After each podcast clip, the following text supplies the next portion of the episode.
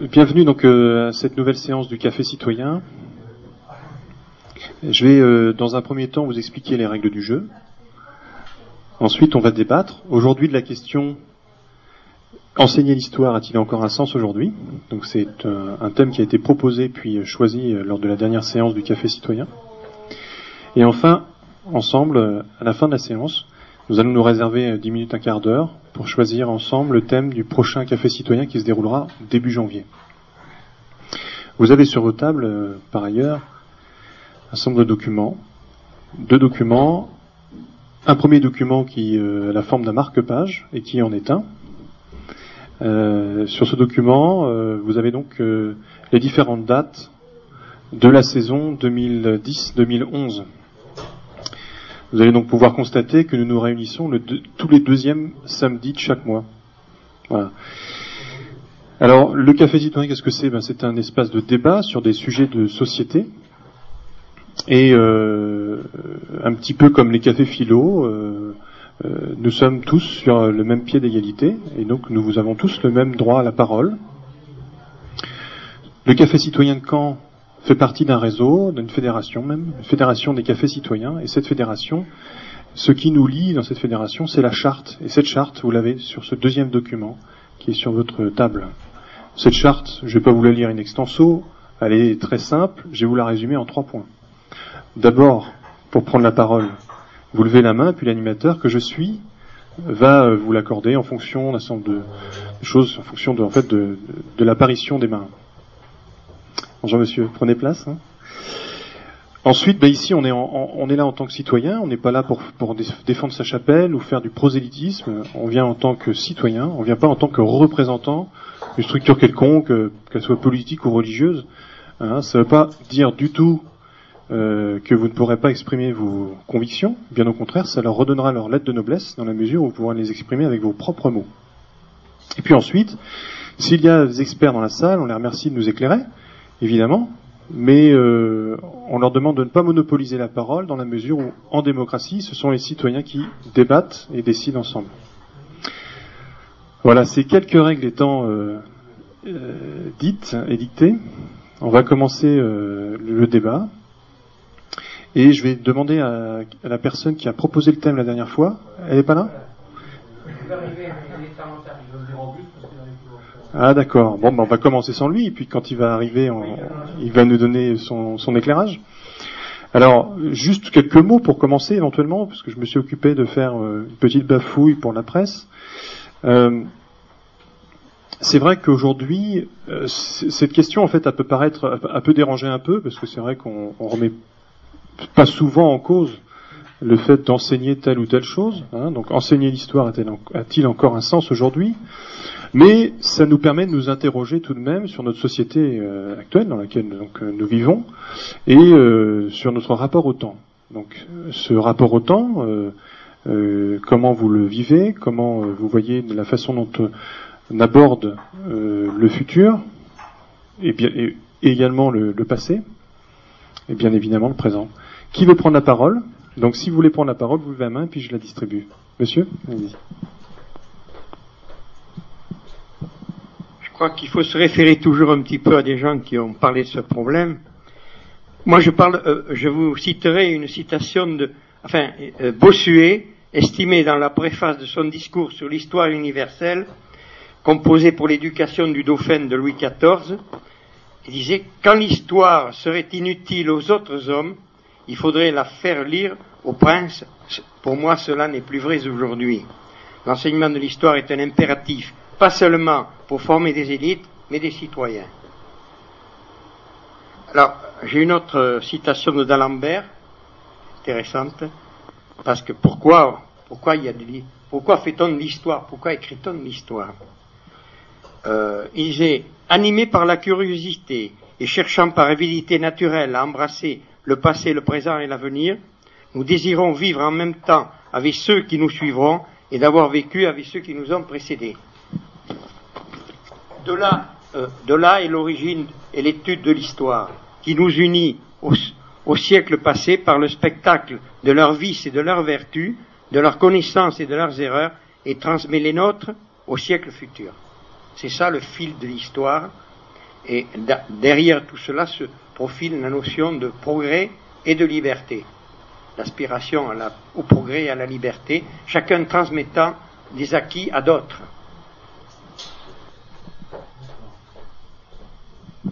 Merci. il y a beaucoup de choses dans cette première intervention. Euh, je, vais, simplement éventuellement vous, proposer deux, petites choses que j'ai remarquées qui pourront nous permettre de continuer le débat. C'est d'abord que vous parlez d'un lien, d'un lien entre les générations et donc le sentiment d'appartenance à une communauté, mais pas seulement d'un point de vue spatial, mais également d'un point de vue temporel. Et donc cette unité, pour vous, l'histoire, le fait d'apprendre l'histoire, une histoire commune, j'imagine, une histoire commune permet de se sentir appartenir à une, une communauté. Une communauté universelle, bien sûr, une histoire. Alors voilà, c'est peut-être aussi euh, une question, enfin, l'objet du débat, euh, cette, euh, cette histoire commune, est-ce qu'on peut toujours l'écrire aujourd'hui? Et est-ce qu'on l'écrit suffisamment Est-ce qu'on l'enseigne suffisamment? Oui? Ah, monsieur, vous vouliez prendre la parole? Je vous... Ah, d'accord, c'est vous Alors, je vous, laisse la parole. Vas-y. Oui, excusez mon léger retard, il, y a, du monde en bas, donc. Euh, oui, bonjour à tous et à toutes, enfin, à toutes et à tous.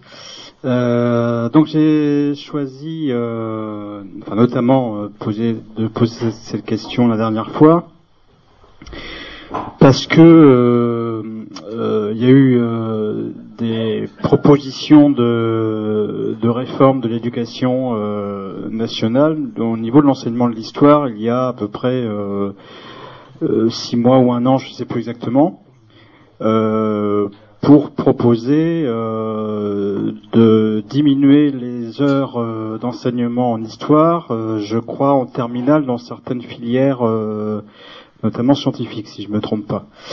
je pense que ça a été adopté, je ne sais plus exactement, mais je pense que ça a été adopté, ça doit être pour cette rentrée ou pour la rentrée prochaine.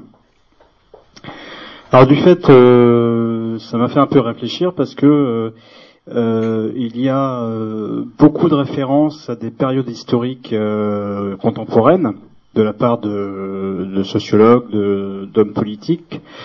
Encore dernièrement, avec les manifestations contre la réforme des retraites, on a parlé éventuellement d'un possible mai 68 ou d'une ressemblance pour certains à, à mai 68. Euh, le général de Gaulle euh, est mort en 1970. On a célébré l'anniversaire de sa mort euh, récemment. donc il y a des bon, il y a eu les cérémonies de, de, de, comment dire de Jacques Chirac en 1995 ou 96 concernant euh, la rafle du Veldiv. Donc il y a un certain nombre d'événements historiques qui reviennent quand même euh, dans l'époque contemporaine, dans lorsqu'il y a des manifestations, lorsqu'il y a des discours. Alors moi je me demandais euh, si c'était pas euh, un peu paradoxal de vouloir diminuer parce que peut-être les programmes sont chargés dans certains enseignements et que l'on ne voit pas, euh, pour certaines personnes, on ne voit pas l'intérêt pratique immédiat euh, lié à ces filières d'apprendre l'histoire ou, de euh, d'avoir un enseignement de l'histoire qui soit euh, suffisamment complet.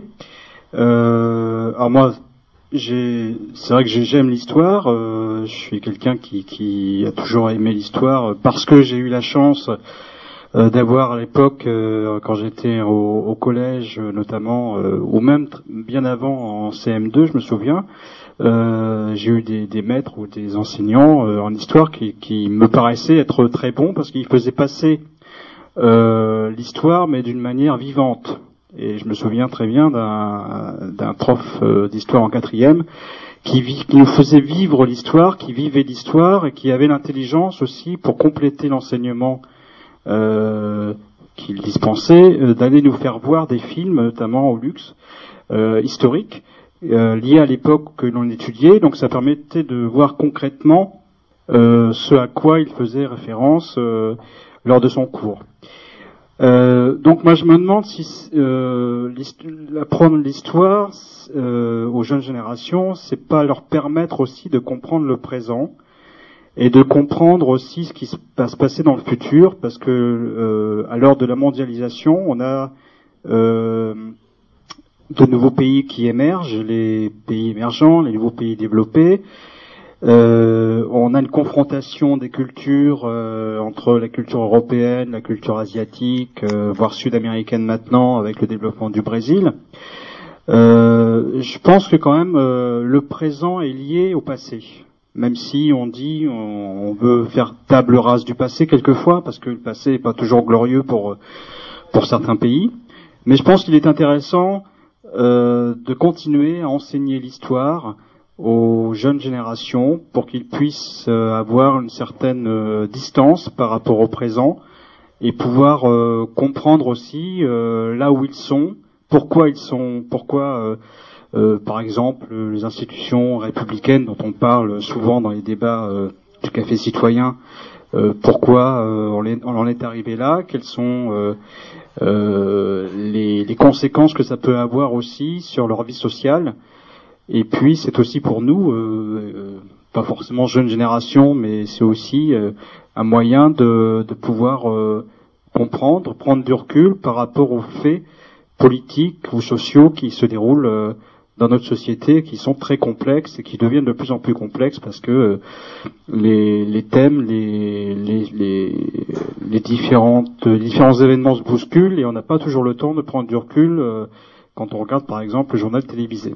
Voilà, c'est un petit peu l'objet, je vais conclure, c'est un petit peu l'objet de, ma question. Je pense que c'est intéressant euh, euh, de pouvoir euh, développer ce sujet, surtout qu'il y a quand même des prémices quand même. après, on peut en juger, mais par exemple l'été, il y a quelques émissions. Bon, je pense à celle de, de Stéphane Bern, même si c'est fait d'une manière un peu ludique, mais qui commence, qui permettent de comprendre, ou les racines des ailes, par exemple, qui permettent de comprendre euh, l'importance de l'histoire autour de nous, dans notre patrimoine, dans notre vie, euh, peut-être pas de tous les jours, mais euh, quand on veut partir en vacances, on s'aperçoit quand même que les Français sont ou les étrangers sont intéressés aussi par tout monument historique. Donc c'est important de savoir pourquoi ils ont été construits et, et notamment bah, quelle est un petit peu la vie qui pouvait se passer dans ces monuments. Merci. Alors, euh, je vais vous donner la parole juste après monsieur qui l'avait demandé avant. Alors juste un point, vous nous avez parlé de cette idée de prendre du recul, prendre de la distance, et on peut éventuellement euh, faire le lien avec monsieur qui a juste avant nous parlait de liberté. Alors euh, est-ce que c'est pas quelque chose qui justement nous permettrait de conduire à, à, nous libérer? Cette, la culture par l'histoire Non? Si j'ai bien compris ouais. D'accord. Alors par rapport à la, proposition de loi ou le projet de loi, euh, je crois que ça a été euh, abandonné. Hein. Le, projet de loi qui visait justement à réduire le nombre d'heures euh, dans, les, dans les filières scientifiques, réduire le nombre d'heures d'histoire et de géographie. je crois que ce projet a été abandonné. Monsieur. il a dit pas mal de choses que j'avais envie de dire, donc fondamentalement tout au moins. Je fais partie de ceux qui pensent que la connaissance de l'histoire est sinon indispensable, en tout cas très utile pour comprendre le présent? Et c'est vrai pour l'histoire de son pays, c'est vrai pour l'histoire de sa famille, c'est vrai, donc pas plus forte raison, pour l'histoire du monde. Alors pour autant, euh, lier euh, cette euh, obligation, qui est à mon sens donc de connaître l'histoire, avec une heure ou deux de moins par semaine dans une classe technique, je pense que c'est un épiphénomène. Euh, l'histoire, de toute façon, telle que je la, connaissance de l'histoire telle que je la conçois, ne peut venir qu'en complément de ce que l'on enseigne. L'enseignement de l'histoire, pour moi, l'essentiel de l'enseignement de l'histoire devrait être de susciter l'intérêt pour que l'ensuite on continue à se documenter. Lorsqu'on s'intéresse à, l'histoire, sans être euh, de, la, de, la, profession, on s'aperçoit qu'il euh, y a souvent de grandes divergences entre les, idées préconçues, les idées répandues, les idées les plus, les plus diffusées, et, euh, et, la supposée réalité. En tout cas, il y a souvent plusieurs versions, ce qui, ce qui signifie qu'il n'y a pas une seule vérité, que cette vérité, on le, me semble-t-il, hein, mais euh, on peut le, la concevoir chacun en fonction de ses propres idées. Ses, le, même, le même événement peut être interprété de façon différente selon ses sentiments, selon ses, sentiments, ses connaissances. Par contre, euh, donc je reviens sur, le fait indispensable de connaître l'histoire. Prenons, le cas aujourd'hui d'un jeune de 20 ans, 30 ans, qui, par hypothèse, ignore toute l'histoire il va, il va pas forcément comprendre pourquoi certains partis de, droite ou d'extrême droite sont ostratisés. Comprendra pas. Les gens de notre âge, non pas parce que moi je l'ai vécu dans le berceau, hein, donc je veux pas dire que je suis contemporain, mais si on connaît cette histoire contemporaine, on comprend mieux pourquoi. Euh, et on pourrait comme ça multiplier les exemples. Donc euh, le thème du jour est, est lié à l'enseignement plus ou moins plus ou moins long, plus ou moins amputé. Je ne dis pas que c'est accessoire, hein, mais le point principal à mon sens, c'est qu'on devrait tous être férus d'histoire, sans forcément euh, se contenter à l'enseignement d'une heure ou deux. Là, vous nous parlez de finalement de l'enseignement en général, puisque vous nous dites finalement que l'enseignement devrait consister à nous à nous apprendre à apprendre. Voilà, apprendre à apprendre, ce serait le, le fait d'initier en fait le, si j'additionnais depuis que je sais lire le nombre d'heures que j'ai passé à, lire des livres d'histoire, euh, j'aurais pas eu le temps d'apprendre les mathématiques et tout le reste. Donc euh, donner le goût, c'est le but de l'enseignement, donner le goût pour ensuite continuer à, à, chercher, à documenter. Alors moi j'ai envie de vous poser cette question-ci. Quand on pose la question enseigner l'histoire, a-t-il encore un sens aujourd'hui? Mais de quelle histoire parlons-nous? De quelle histoire parlons-nous? Monsieur Merci. Oui, moi je partage tout ce qui a été dit, euh, mais euh, enseigner l'histoire a-t-il encore un sens Enseigner l'histoire à qui? Parce que par exemple, si je prends mon cas, je connais assez bien le 19e, le 20e siècle. Euh, à l'époque, en terminale, on, s'arrêtait en 1945. Bon, depuis, j'ai lu les journaux, j'ai toujours suivi ce qui se passait partout dans le monde. Mais par contre, j'ai d'énormes lacunes euh, par exemple, le Moyen Âge euh, ou certaines époques, euh, je, les ignore. Et hier, par exemple, sur la, chaîne Public Sénat, il y avait une, une, romancière qui est spécialisée dans le Moyen Âge, et c'était très intéressant. Et je me demande si on pourrait pas, je sais que ça se fait un peu, il y a ce qu'on appelle les universités libres, où des professeurs émérites viennent parler de Napoléon, de Marie-Antoinette, mais je me demande si on pourrait pas, en quelque sorte, euh, non pas pour les collégiens ou les lycéens, mais pour euh, tout citoyen, avoir des cours de rattrapage. Voilà un peu mon idée. Parce que enseigner l'histoire a-t-il un sens? Bien sûr, alors tout le monde pense aux collégiens, aux lycéens, mais nous aussi, on a peut-être un petit besoin. Voilà. Donc en fait, des lieux de culture ouverts à tous, où on pourrait apprendre euh, de plus en plus des pans de l'histoire euh, au goût, voilà. Peut-être dans la chronologie ou sur des thèmes, euh, bon, mais qui seraient ouverts un peu aux gens comme nous, là, qui ont des trous. Mais ce qui a été dit, bon, par exemple, moi j'ai beaucoup appris sur l'histoire d'Angleterre à travers la, série des Tudors, quoi que j'avais complètement oublié, ou, mais j'avoue que j'ai vraiment des, trous sur certaines périodes historiques. Vous parlez du Moyen Âge, mais je crois que le Moyen Âge c'est aussi quand même globalement une, période euh, très difficile parce qu'on a peu de documents aussi, euh, donc euh, c'est très difficile d'un point de vue historique de, l'enseigner. Hein. C'est pour ça qu'on parlait des, des, âges noirs, enfin Dark Ages. Mais, euh, oui, mais même la création de, du royaume de France, enfin tout ça, ça s'est fait à cette époque. Euh, bon, moi j'ai besoin de revoir tout ça, quoi. Voilà, merci. Alors, euh, donc, quelle histoire on enseigne et à qui Donc ça peut être aussi d'autres questions qui peuvent nous continuer le débat. Et, et j'ai envie aussi de vous poser cette question-là. Est-ce qu'aujourd'hui, on peut faire enseigner une même histoire au plus grand nombre? Est-ce qu'il n'y a pas justement cette aujourd'hui quand même une certaine volonté euh, pour certaines communautés d'avoir leur propre histoire et pas forcément la partager, la partager avec le plus grand nombre.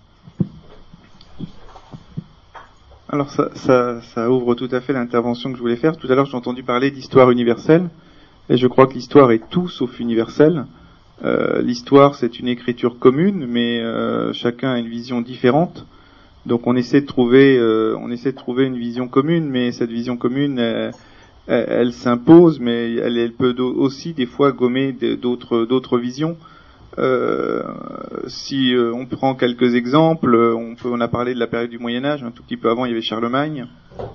Charlemagne, son, sa capitale c'était Aix-la-Chapelle. Pour la plupart des Français, euh, Charlemagne est un, est un roi franc, est un roi français.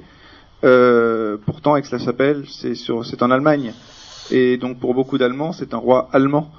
Euh, on a beaucoup de visions comme ça qui sont très, très stéréotypées voire un petit peu mythique, hein, puisque je pense qu'il y a une, à une époque, le, la politique s'est servie de l'histoire pour, euh, pour construire la nation. Hein, quand on parle de nos ancêtres les Gaulois, c'est tout à fait ça. Euh, il y a très peu de, de nous qui ont des ancêtres gaulois. Euh, donc on a construit des mythes aujourd'hui qu'on appelle l'histoire. Alors justement, quand on parle euh, enseigner l'histoire aujourd'hui a-t-il encore un sens? C'est quelle histoire doit-on enseigner aujourd'hui? Je pense qu'il y a là il y a une, il y a une réelle question. Euh, est-ce que l'histoire, c'est simplement, comme monsieur parlait, une chronologie, une succession de faits? Ou est-ce que c'est aussi mettre en, relation et en, opposition des visions qui, peuvent des fois nous, partager euh, pour essayer de nous élever un petit peu au-delà de ça? Euh, Je pourrais prendre un autre exemple. On, prend, on va parler de Waterloo. Nos amis anglais ont, la Waterloo Station, qui, qui est, pour eux célèbre une grande victoire. Pour nous, c'est une défaite. Euh, c'est vrai qu'enseigner l'histoire, qu'est-ce que c'est? C'est se positionner de quel côté?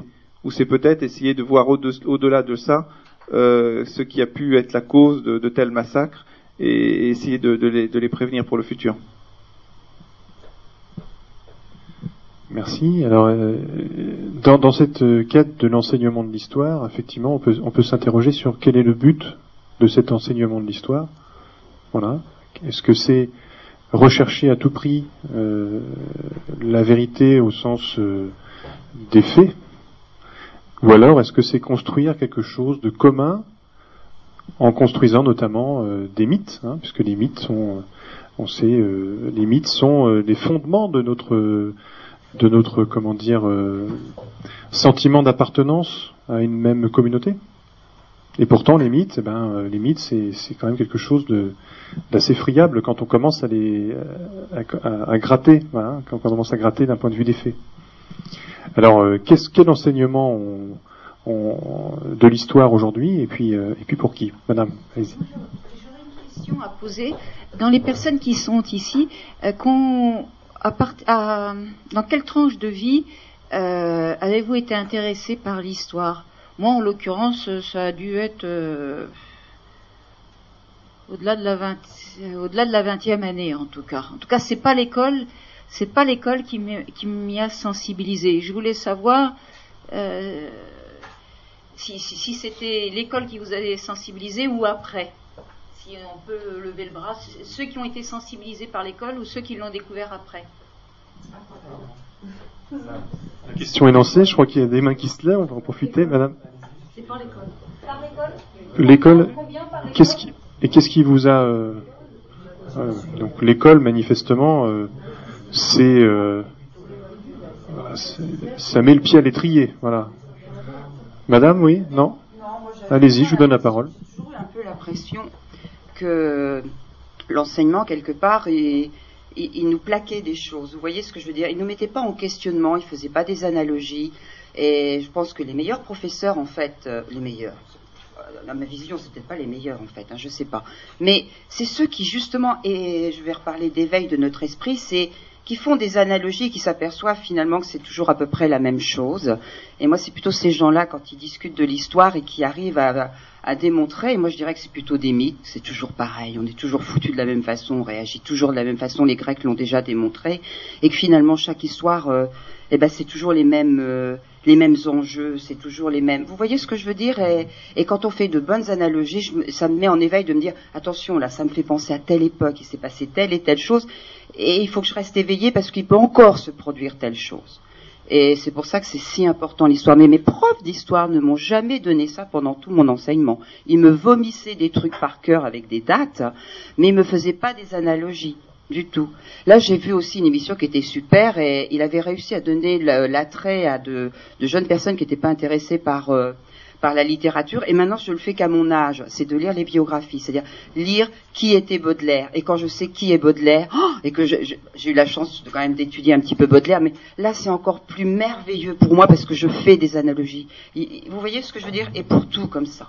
Donc j'ai l'impression que si on faisait peut-être plus comme ça, ça intéresserait des et là, c'était pareil pour Rimbaud. Euh, faire lire Rimbaud, mais quand on dit que finalement Rimbaud a fait une fugue à des gamins de 14 ans qui en font, eh ben on les amène facilement à la lecture de Rimbaud, c'est ce qu'il expliquait. Voilà. Donc l'histoire, oui, je crois que c'est très très important, mais avec des questionnements, des comparaisons et voilà.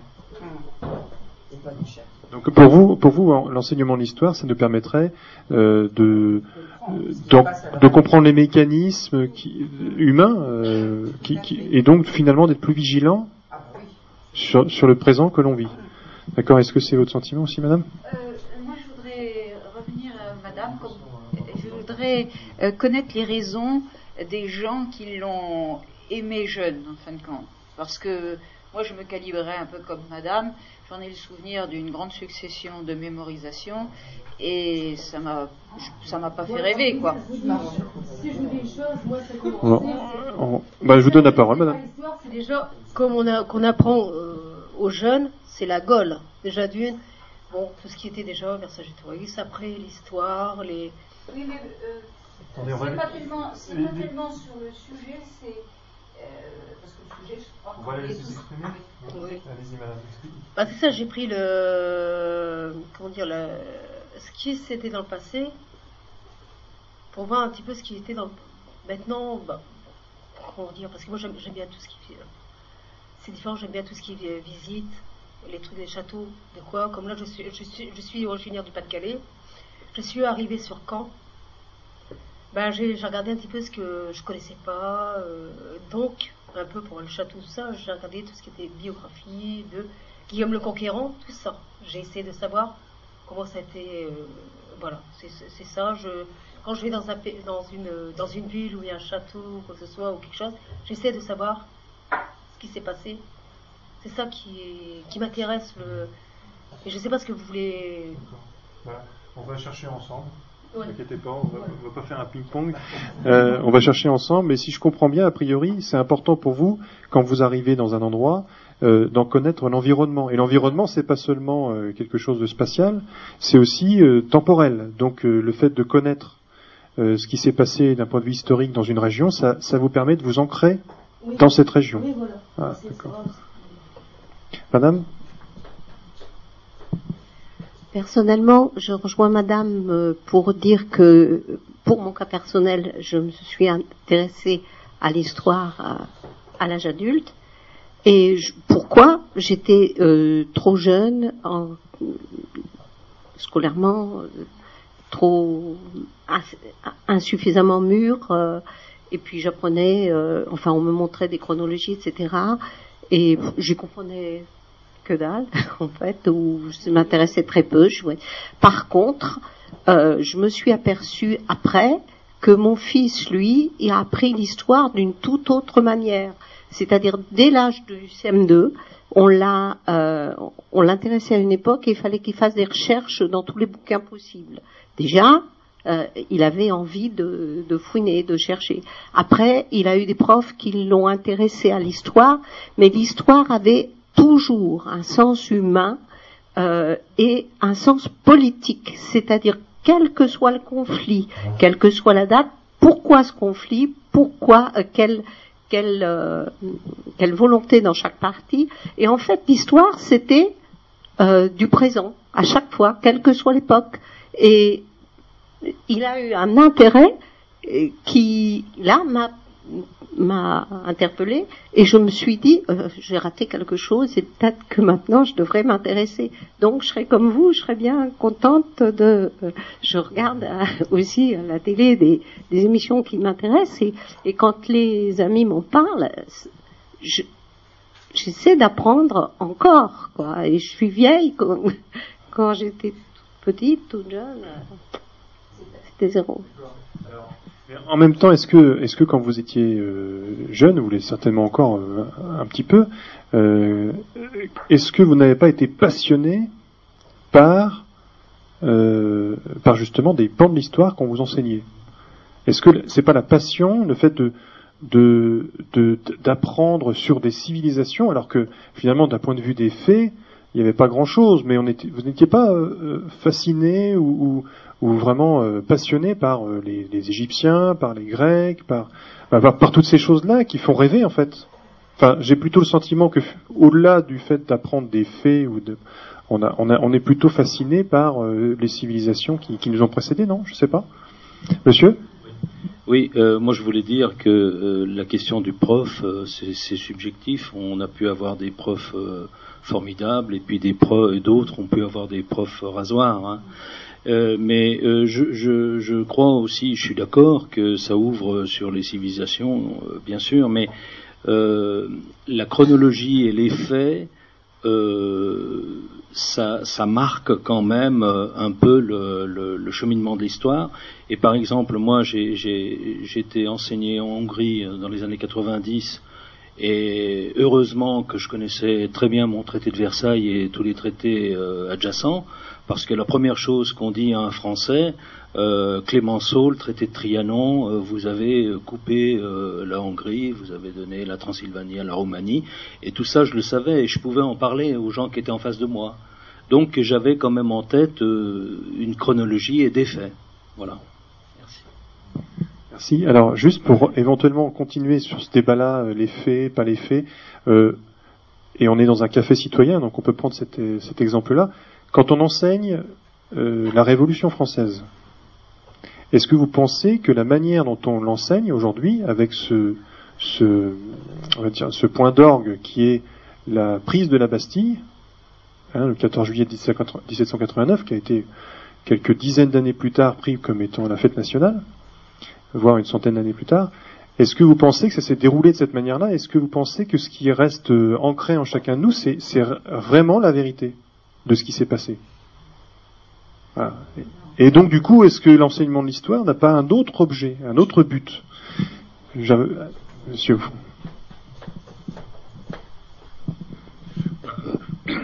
Par rapport à la Révolution française, en fait, euh, euh, l'impression que j'ai, effectivement, c'est qu'on se focalise peut-être trop sur certains aspects et pas assez sur d'autres.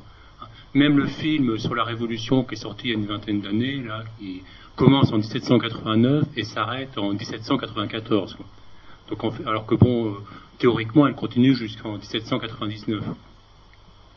Et, oui, je, pense qu'il y a quand même, il y a, aussi un problème d'une vision peut-être un peu, un peu partielle, quoi. Qu'on met trop l'accent. C'est vrai pour la Révolution française, c'est vrai pour beaucoup d'autres périodes aussi, on met certainement trop l'accent sur certains événements et pas assez sur d'autres.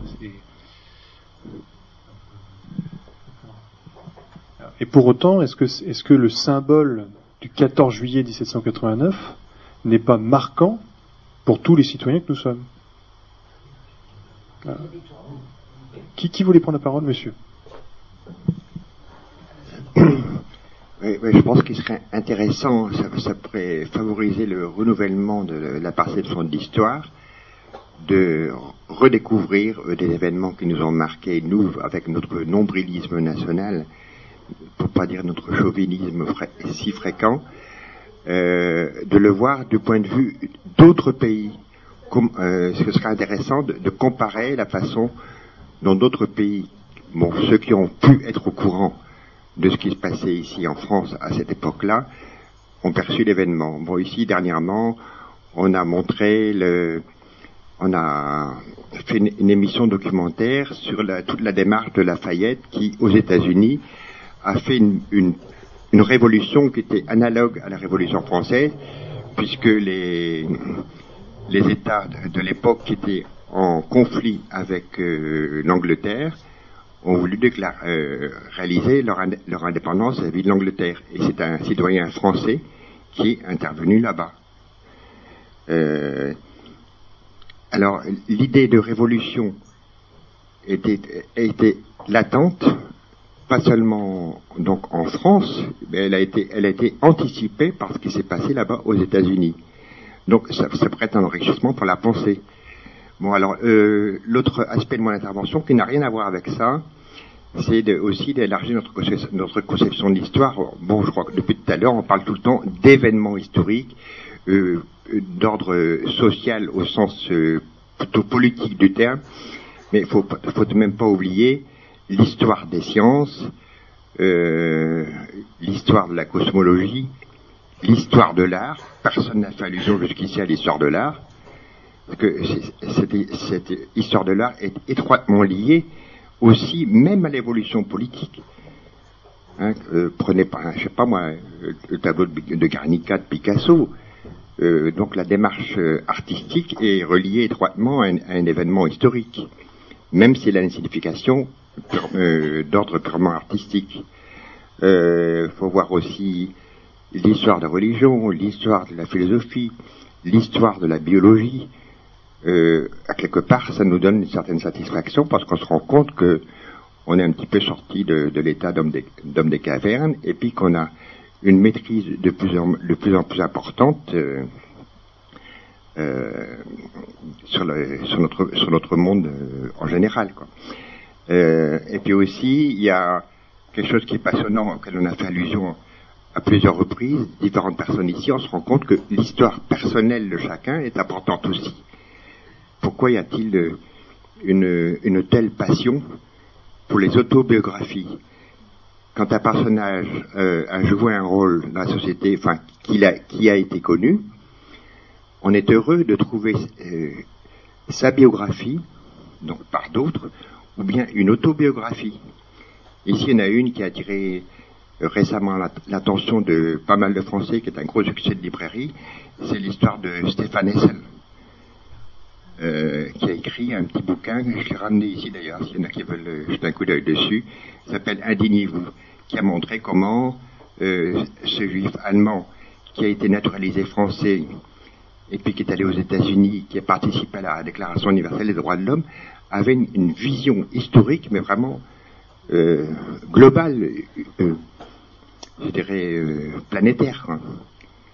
Alors, donc c'est là qu'on voit l'intérêt de, aussi de, de l'étude de l'histoire. Alors, vous avez abordé quelque chose qui, me semble important par, rapport à la question qu'on se pose aujourd'hui, c'est l'évolution de la science, ou plutôt l'évolution de la technique. Et c'est vrai qu'aujourd'hui, on a de plus en plus d'éléments techniques nous permettant de consigner ou de tracer, enfin de, laisser une trace euh, par image, par écrit. Des fois, ça va jusqu'à l'instantané aujourd'hui, hein, par l'intermédiaire des outils euh, d'Internet. Est-ce que cet élément-là nous permet d'avoir, euh, on va dire, euh, plus d'histoire en commun ou moins d'histoire en commun? Est-ce que cette, cette euh, course de la technique, est-ce que ça nous permet de plus facilement vivre une histoire commune ou moins d'histoire commune Je vous pose la question parce que euh, l'histoire, c'était aussi jalonné par euh, l'histoire telle qu'on la- l'apprenait, c'est aussi jalonné par des points ou des symboles euh, qu'on apprend et, qu'on n'a pas forcément l'occasion de décortiquer d'un point de vue factuel. Alors, qui voulait prendre la parole? Il y avait Monsieur, je crois. Euh, donc en fait, je voulais revenir, c'est pas par rapport donc euh, à la question que vous avez soulevée, mais par rapport à ce que disait Damien dans sa première intervention. C'était parce qu'on a dit enseigner l'histoire euh, pour qui et pourquoi, mais aussi par qui, je pense, qui pourrait être intéressant, parce que du coup, genre au collège, au lycée, on nous a enseigné les grandes lignes de l'histoire. Ça donne envie, enfin, on sait dans quel monde on évolue, mais je sais que par exemple, pour ma part, j'ai vraiment pris plaisir à apprendre l'histoire par euh, l'échange avec mes aînés. C'est vraiment en échangeant avec mon avec mes grands-pères, avec mes arrière-grands-parents ou avec mes parents que j'ai vraiment compris. Enfin, c'est vraiment le quotidien de l'histoire. Et donc, c'est grâce plus à, à l'échange avec ma famille et avec des, des personnes extérieures que je pense qu'on peut se placer socialement et construire son futur personnellement. Et je pense que ouais, l'enseignement, euh, lors, enfin, dans les institutions comme le collège et le lycée, ça peut nous permettre après euh, de mieux comprendre et d'échanger avec les autres et, et voilà. Enfin, c'est, c'est mon point de vue. Oui, donc euh, l'aspect euh, lien entre les générations qui, qui, qui permet ensuite de. Ah qui nous enseigne l'histoire, c'est aussi dans la famille, quoi. D'accord. Comme disait monsieur tout à l'heure sur les universités libres pour l'histoire et tout, est-ce qu'après ça peut pas, ça va devenir payant, est-ce que ça va créer une certaine,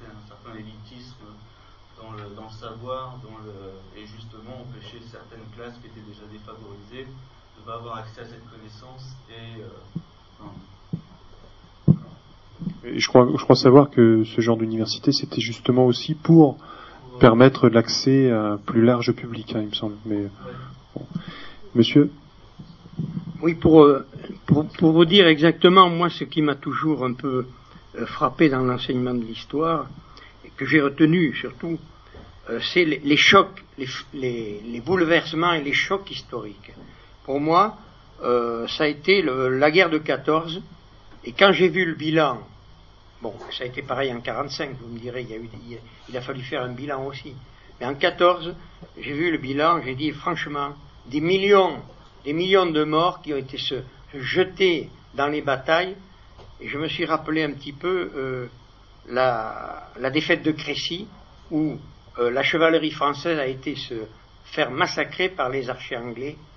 Cette espèce de folie, de cette suffisance, comme disait notre collègue tout à l'heure, on se croit les plus forts et on va à la catastrophe. Et là, en 14, je me suis dit, mais comment est-on arrivé à cela, à ce massacre? Et je dis, il y a bien des causes. Et en étudiant les causes, je me suis rendu compte, à l'époque, que il y avait eu les ententes entre des pays impérialistes et que on s'est trouvé embrigadé dans des traités d'alliance qui nous ont amenés à la guerre. C'est-à-dire que on était avec la Serbie, la Serbie euh, était contre l'Autriche, euh, il y a eu l'assassinat de l'archiduc d'Autriche, automatiquement la Serbie a envahi l'Autriche, la France a déclaré la guerre à l'Autriche, l'Allemagne a déclaré la guerre à la France, pa- parce que et on était tous associés, euh, tous pris dans une espèce d'engrenage. Ça s'est passé exactement en 1940. On était, on s'était mis avec la Pologne, la Pologne a été envahie euh, par le, comment s'appelle, par l'Allemagne.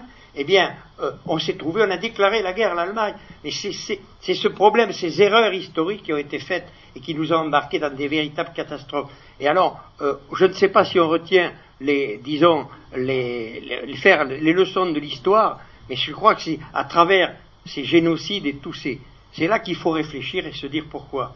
D'ailleurs, c'est une question que j'ai eue au bac, je vous signale.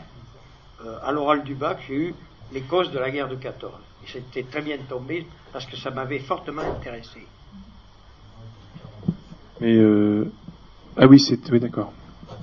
Alors, monsieur, j'ai juste envie de vous poser cette question-ci. À l'heure aujourd'hui de la mondialisation, qu'est-ce qu'on peut enseigner comme histoire commune à tous les tous les peuples? Et faut-il en, enseigner, en enseigner pardon une?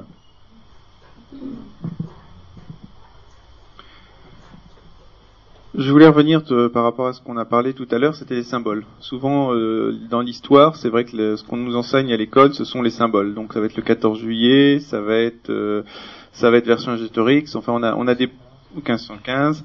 Euh, on a, on a beaucoup comme ça en tête. euh, ça peut même faire des jeux puisqu'on a des, trivi- des triviales poursuites ou des choses comme ça qui, qui nous, qui nous interpellent comme ça sur la mémoire. Mais est-ce que c'est réellement l'histoire? Euh, Sûrement pas.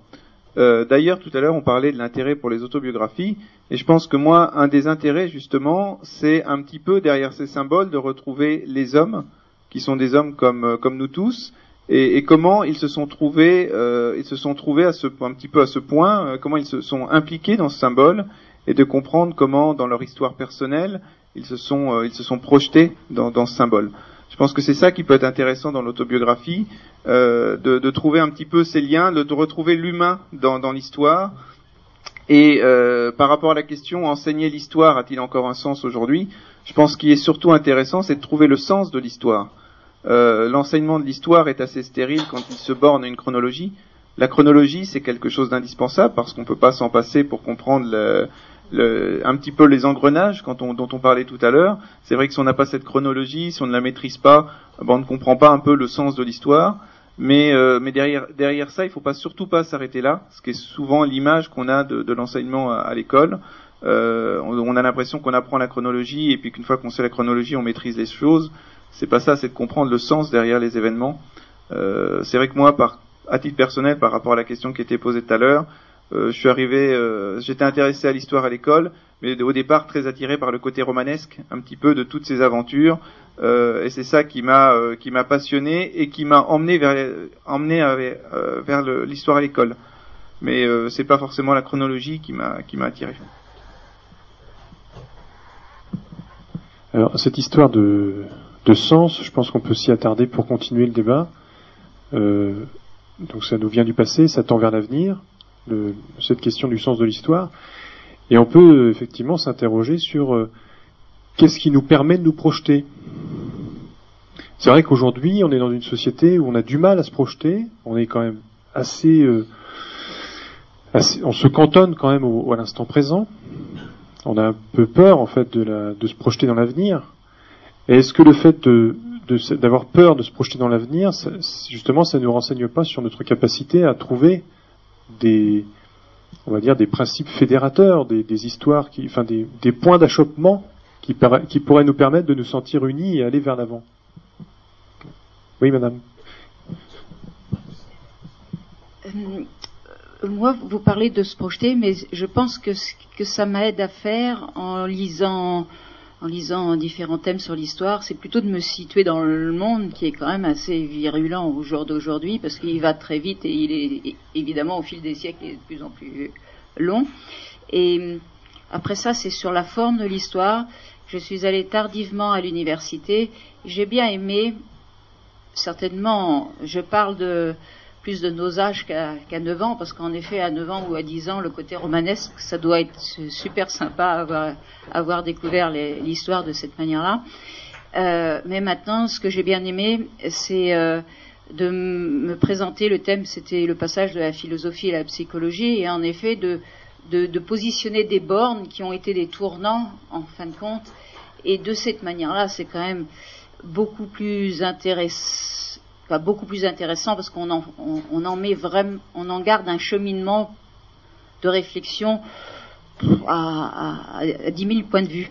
Et puis la deuxième chose, c'est euh, pour, pour aller dans le sens de, de Monsieur, je viens de lire un, livre assez extraordinaire d'un type qui est spécialisé sur la, la Russie, qui s'appelle Le retournement de l'histoire, et, donc c'est une autre présentation de, euh, de l'histoire, puisqu'elle repose par un mécanisme humain, en fin de compte, euh, qui font que les gens passent leur temps à se, à se, à former des alliances pour les défaire, pour en refaire d'autres, pour les défaire, pour en, et le bouquin est deux fois plus intéressant, donc c'est un gars qui est spécialiste sur la Russie, donc c'est pas quand même quelque chose euh, que l'on voit souvent, et pourtant le communisme a, a, a la chute du communisme et de et, la fracture de la de l'URSS en fin de compte est, certainement le dernier tournant qui a eu lieu.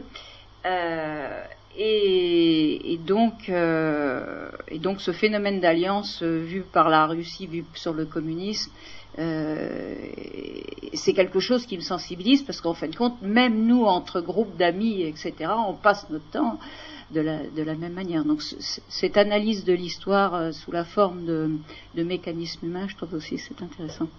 Et pour ceux qui sont intéressés pour le livre, euh, il s'appelle euh, Le retournement de l'histoire. En fin de compte, c'est le retournement des hommes euh, par Marc Ferraud. Euh, je crois que c'est vous qui vouliez prendre la parole. Je voudrais revenir un peu sur l'apprentissage de l'histoire, que ce soit personnellement ou, ou l'histoire qu'on nous enseigne. Je crois qu'il y, y, a des parties quand même bien différentes. Il y a des choses qui sont incontestables. Hein, ce sont les faits. Les, n'importe qu'on les dise ou qu'on nous les enseigne, c'est euh, 14 juillet, donc que vous preniez comme tout à l'heure comme exemple. Je pense que personne ne le conteste. Que l'on connaisse ensuite au moins dans les, dans les, grandes lignes, la chronologie me paraît aussi quelque chose de nécessaire. Et là aussi, quelque chose qui est une vérité mathématique. Une chronologie, ça existe. Mais la connaître, c'est quand même utile. Savoir que Richelieu, par exemple, n'est pas un des fils adultérins de Charlemagne, c'est quand même intéressant de le savoir. Bon, après, là, là où, me semble-t-il, ça commence à diverger sérieusement et par conséquent euh, rend beaucoup très difficile l'enseignement, ce sont les explications de tout cela. Je reprends l'exemple que vous avez cité, le 14 juillet 89, dans la réalité, ils sont allés à la Bastille chercher des munitions parce qu'ils les ont pas trouvées à l'hôtel de ville. Hein. Bon, et on en fait un symbole, pourquoi pas, après tout, c'est une imagerie. Mais euh, tout à l'heure, vous me posiez la question de savoir qu'est-ce qui a pu vous intéresser à l'histoire, tant je me souvienne. Euh, quand j'étais très jeune, j'ai lu Les Trois Mousquetaires.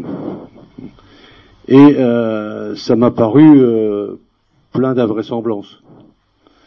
D'où, ma curiosité d'aller voir dans la réalité comment ça pouvait être.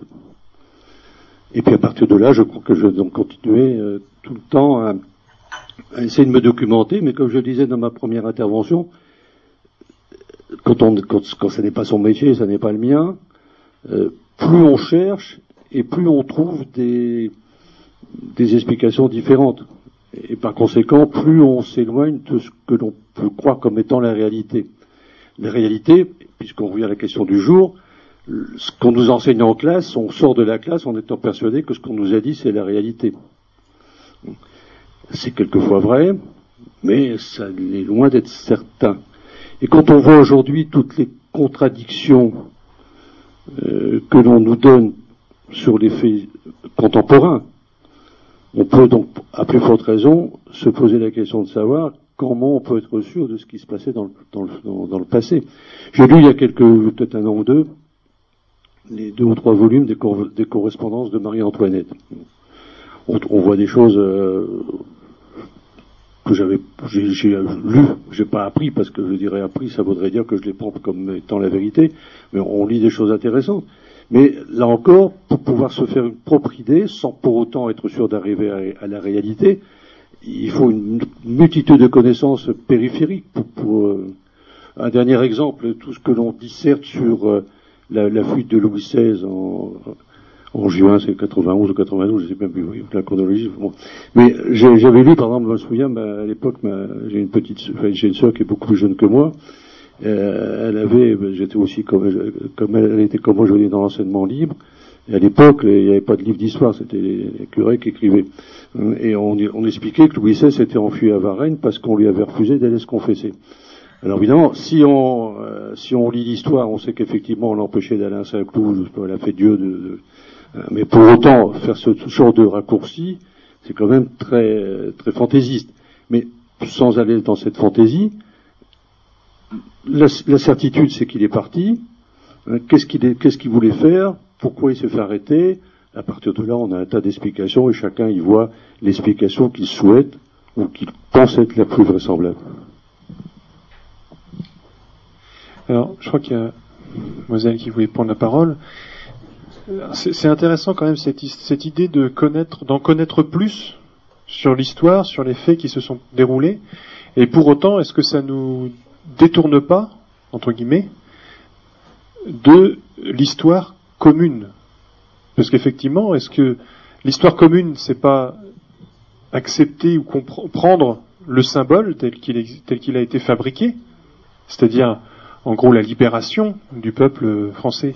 Si je reprends l'exemple du 14 juillet 1789, la libération du peuple français, ou alors est-ce que le fait de retenir que une dizaine de sans-culottes sont allés euh, libérait euh, trois ou quatre euh, trois ou quatre prisonniers parce qu'il n'y avait pas il avait pas beaucoup d'ailleurs euh, à la Bastille il n'y en avait plus beaucoup.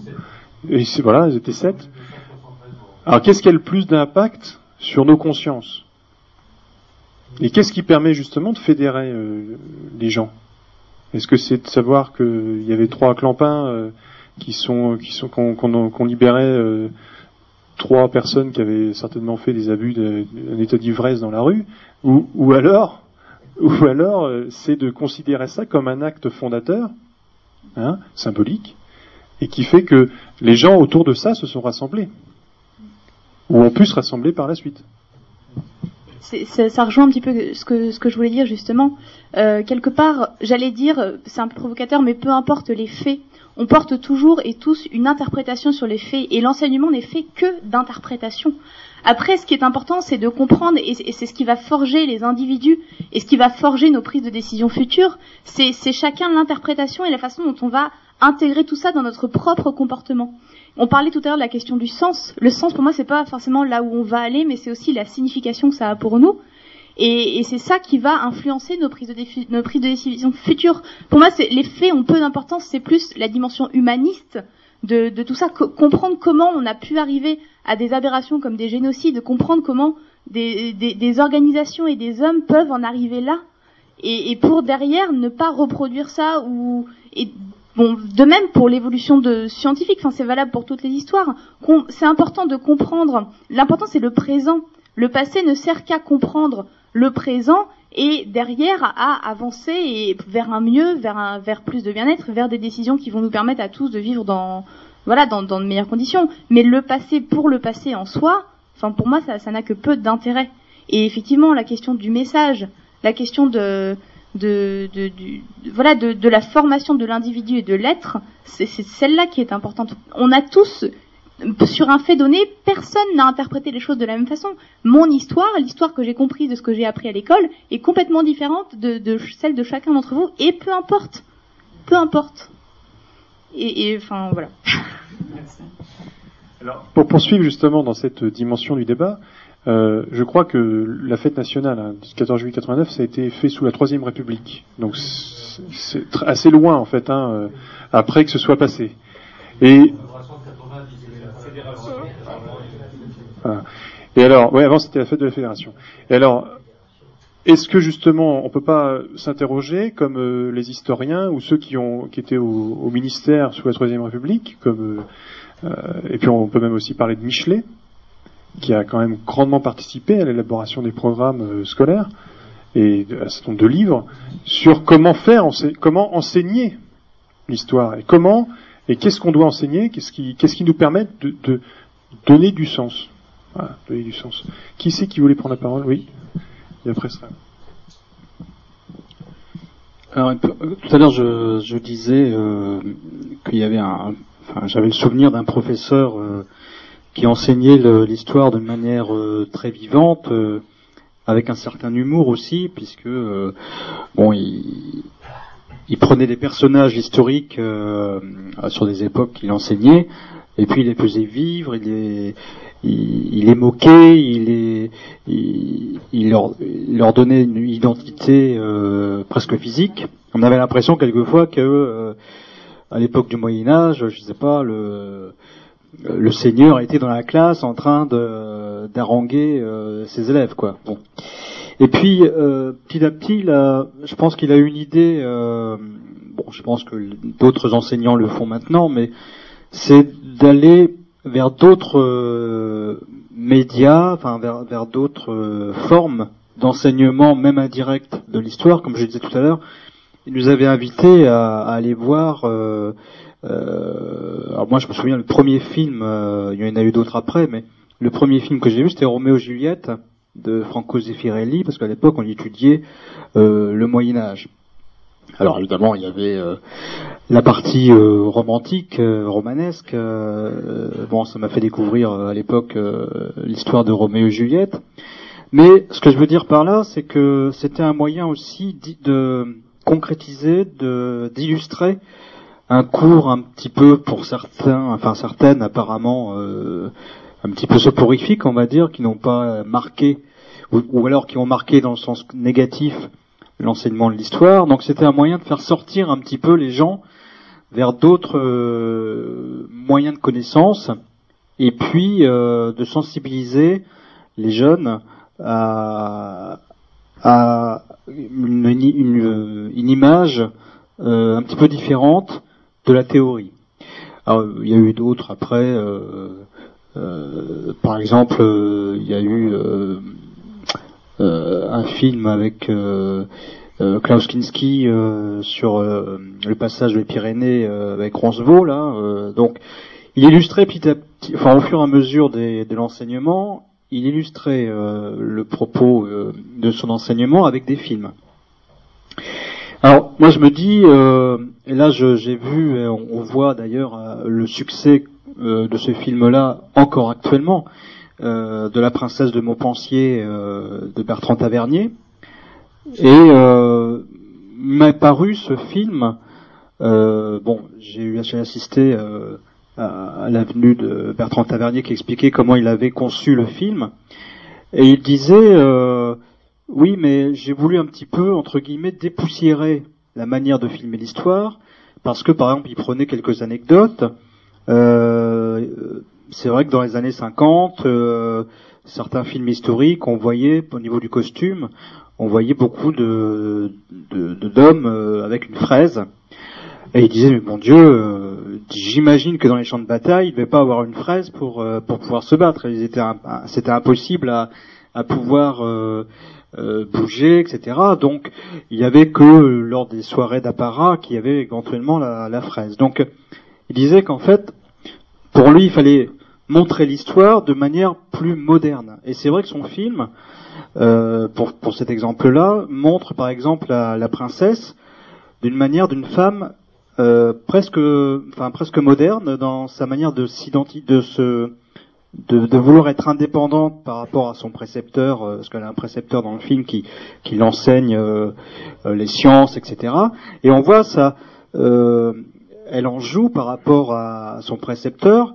Elle lui dit à un moment, mais moi je suis tout à fait capable de d'apprendre toute seule. J'ai pas besoin d'avoir quelqu'un derrière moi. Je vais dans, je vais dehors et puis voilà. Donc, ce que je veux dire par là aussi, c'est que Peut-être qu'il, sûrement que les enseignants, les enseignants actuels le font, euh, mais euh, moi j'ai découvert des périodes historiques aussi, ou des plus en détail, quand j'ai vu certains films, des films euh, biographiques, etc., qui montraient un petit peu l'époque. Et puis, bon, ça complète un petit peu l'enseignement que j'ai pu avoir, et ça peut aider certains qui sont peut-être au rebut par rapport à la théorie euh, de l'histoire à peut-être apprécier un peu mieux l'évolution de l'histoire dans les civilisations euh, passées. Euh, et moi, les, moi, ce qui m'a un peu aussi euh, fait aimer l'histoire, c'est, enfin, c'est très tôt, c'était bizarrement, je sais pas pourquoi, mais l'époque de Louis XIV, j'étais très très pris par cette époque-là, et petit à petit, je me suis intéressé à cette euh, à cette époque historique. Et ça a toujours été euh, une époque pour moi euh, qui m'a toujours intéressé par le fait, bah, par les écrivains comme La Fontaine, Molière, enfin auteur de théâtre, Molière, etc. On a, il y a des, liens, il y a des conséquences. Donc sur cette époque, il y avait aussi pour moi le, Moyen Âge. Donc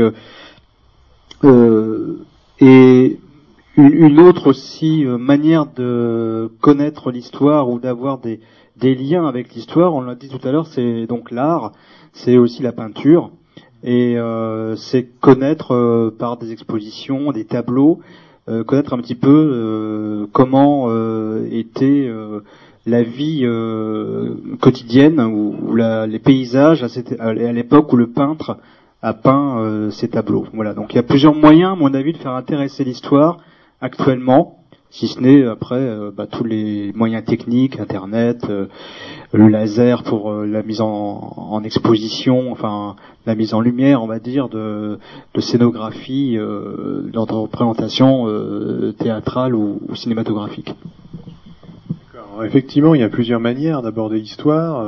ce que vous nous dites, il y a, l'art avant tout qui vous a permis à vous de vous intéresser un peu plus à l'histoire. Donc il y, a, plusieurs manières de, de rentrer dans le fil de l'histoire, j'ai envie de dire. Hein. Et donc on a parlé aussi de la science, de l'histoire de la science euh, et des techniques qui nous permettent aussi de comprendre par des, en faisant des ponts, hein, euh, notamment le fait on peut expliquer beaucoup de choses par euh, en comprenant l'évolution des techniques, ne serait-ce pas si je prends simplement cet exemple-là, c'est le fait qu'on ait pu éditer la Bible avec l'imprimerie. ça a considérablement fait évoluer la manière de concevoir la religion et ça a pu, en faire découler euh, des schismes au sein de l'Église euh, catholique, hein, et donc notamment la, mise en place de euh,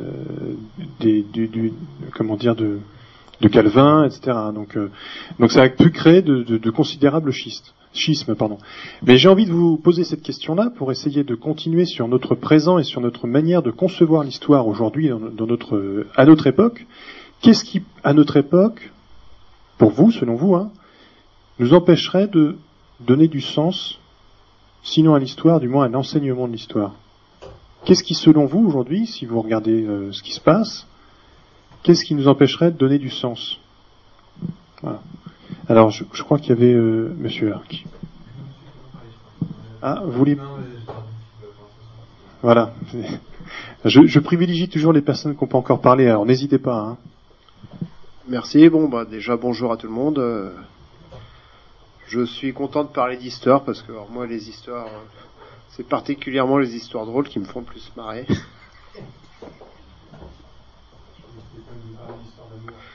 des histoires d'amour et des histoires de cœur. Après, des histoires, il y en a tous les jours, il y en a, il y en aura aujourd'hui, il y en a eu demain, et il y en aura après-demain. Bon, c'est ça, c'est l'histoire.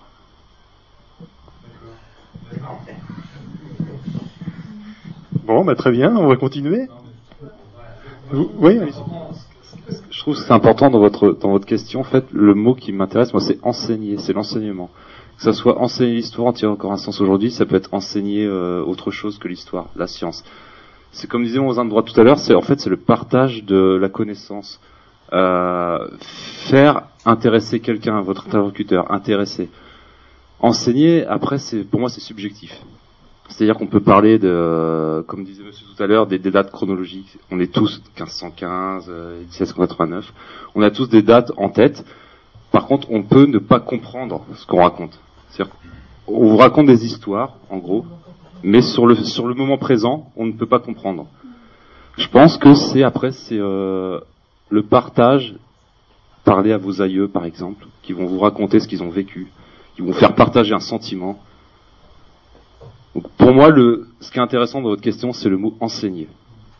Donc là, je me je sabote un peu votre sujet par, par rapport à l'histoire. Pour moi, ce qui serait intéressant, c'est de faire un thème sur le le mot enseigner, partager pourra euh, y revenir à la fin de la séance, parce qu'en fin de séance, on propose euh, des thèmes, donc on pourrait éventuellement proposer une, une question sur l'enseignement, puis ça, ça, pourrait être choisi.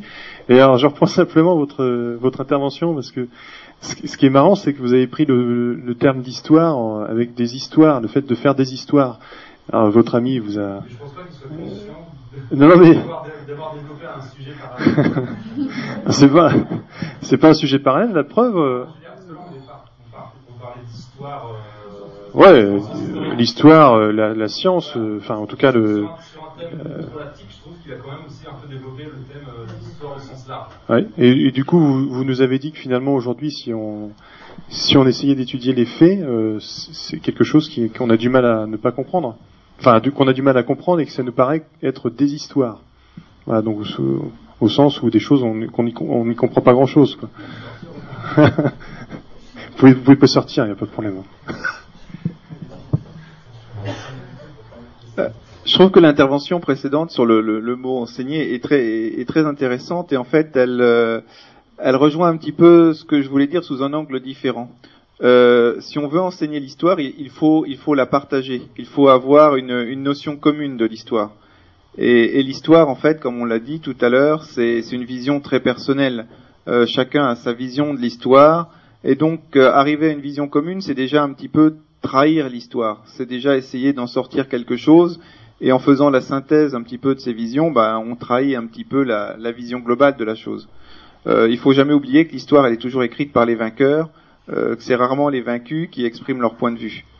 Donc euh, c'est un petit peu mon point. Donc enseigner l'histoire, c'est vrai que c'est déjà faire un, c'est déjà prendre le parti pris de, de trahir la vérité, de trahir la réalité, pour arriver à ressortir une vision. D'accord. Donc, donc, et, pour autant, euh, j'imagine que vous avez tous dans vos têtes des références euh, auxquelles vous tenez, sans savoir pourquoi, parce que vous lui avez, vous leur avez donné, vous leur avez accroché dessus, vous l'avez, vous leur vous l'avez paré d'une signification particulière. Et euh, parce que euh, parce que je sais pas moi euh, euh, la façon dont on a enseigné un certain nombre de parcours de civilisation, ça veut dire quelque chose. C'est pas est-ce que c'est vraiment dénaturer l'histoire que de d'essayer d'en extraire du sens? Voilà. Alors, qui voulait prendre la parole? C'était monsieur? Non, ici. Pour revenir au terme enseigné, j'ai euh, ça m'a interpellé euh, violemment et je me suis posé cette question toute, bête. Euh, pourquoi un esprit éclairé ou censé l'être a-t-il supposé ne pas enseigner l'histoire aux scientifiques, au moins l'enseigner, du moins aux scientifiques? Donc la question est ne pas choisir de ne pas enseigner l'histoire aurait-il un sens et lequel?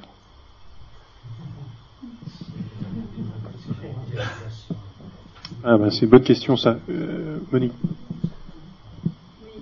euh, Moi je me réfère un peu aussi à mon parcours, mais j'ai bien aimé l'explication de mademoiselle Aubout là, euh, sur le sens, enfin quel sens on a donné à l'histoire. C'est vrai que moi l'histoire dans mon enfance n'a pas été vraiment ma prime mes, mes amours premières, quoi. J'ai même fait, je me suis fait sortir même de la salle du bac euh, avec, par le prof d'histoire. C'est vous dire si ça m'intéressait violemment.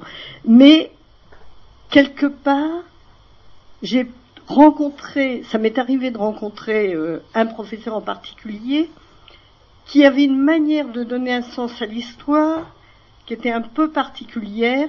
D'abord parce que c'était elle-même une passionnée et qu'elle faisait partager sa passion. Et c'est le, sens, le partage, je trouve que c'est très important dans l'histoire. C'est, elle faisait partager parce qu'elle elle racontait ça comme un événement, je dirais presque vivant. C'était quelque chose énormément à travers l'architecture, à travers l'art, à travers les sculptures, à travers. Euh, donc on traversait une époque comme ça. Je trouvais ça fabuleux. C'est à peu près la seule période de. Et puis j'ai découvert l'histoire après, mais plus parce que quelque part, j'ai eu l'occasion de lire des bouquins euh, qui faisaient des références à l'histoire, ou de rencontrer lors de visites de, châteaux ou de constructions de musées des gens passionnés. Et là, j'ai découvert l'histoire en partageant un moment.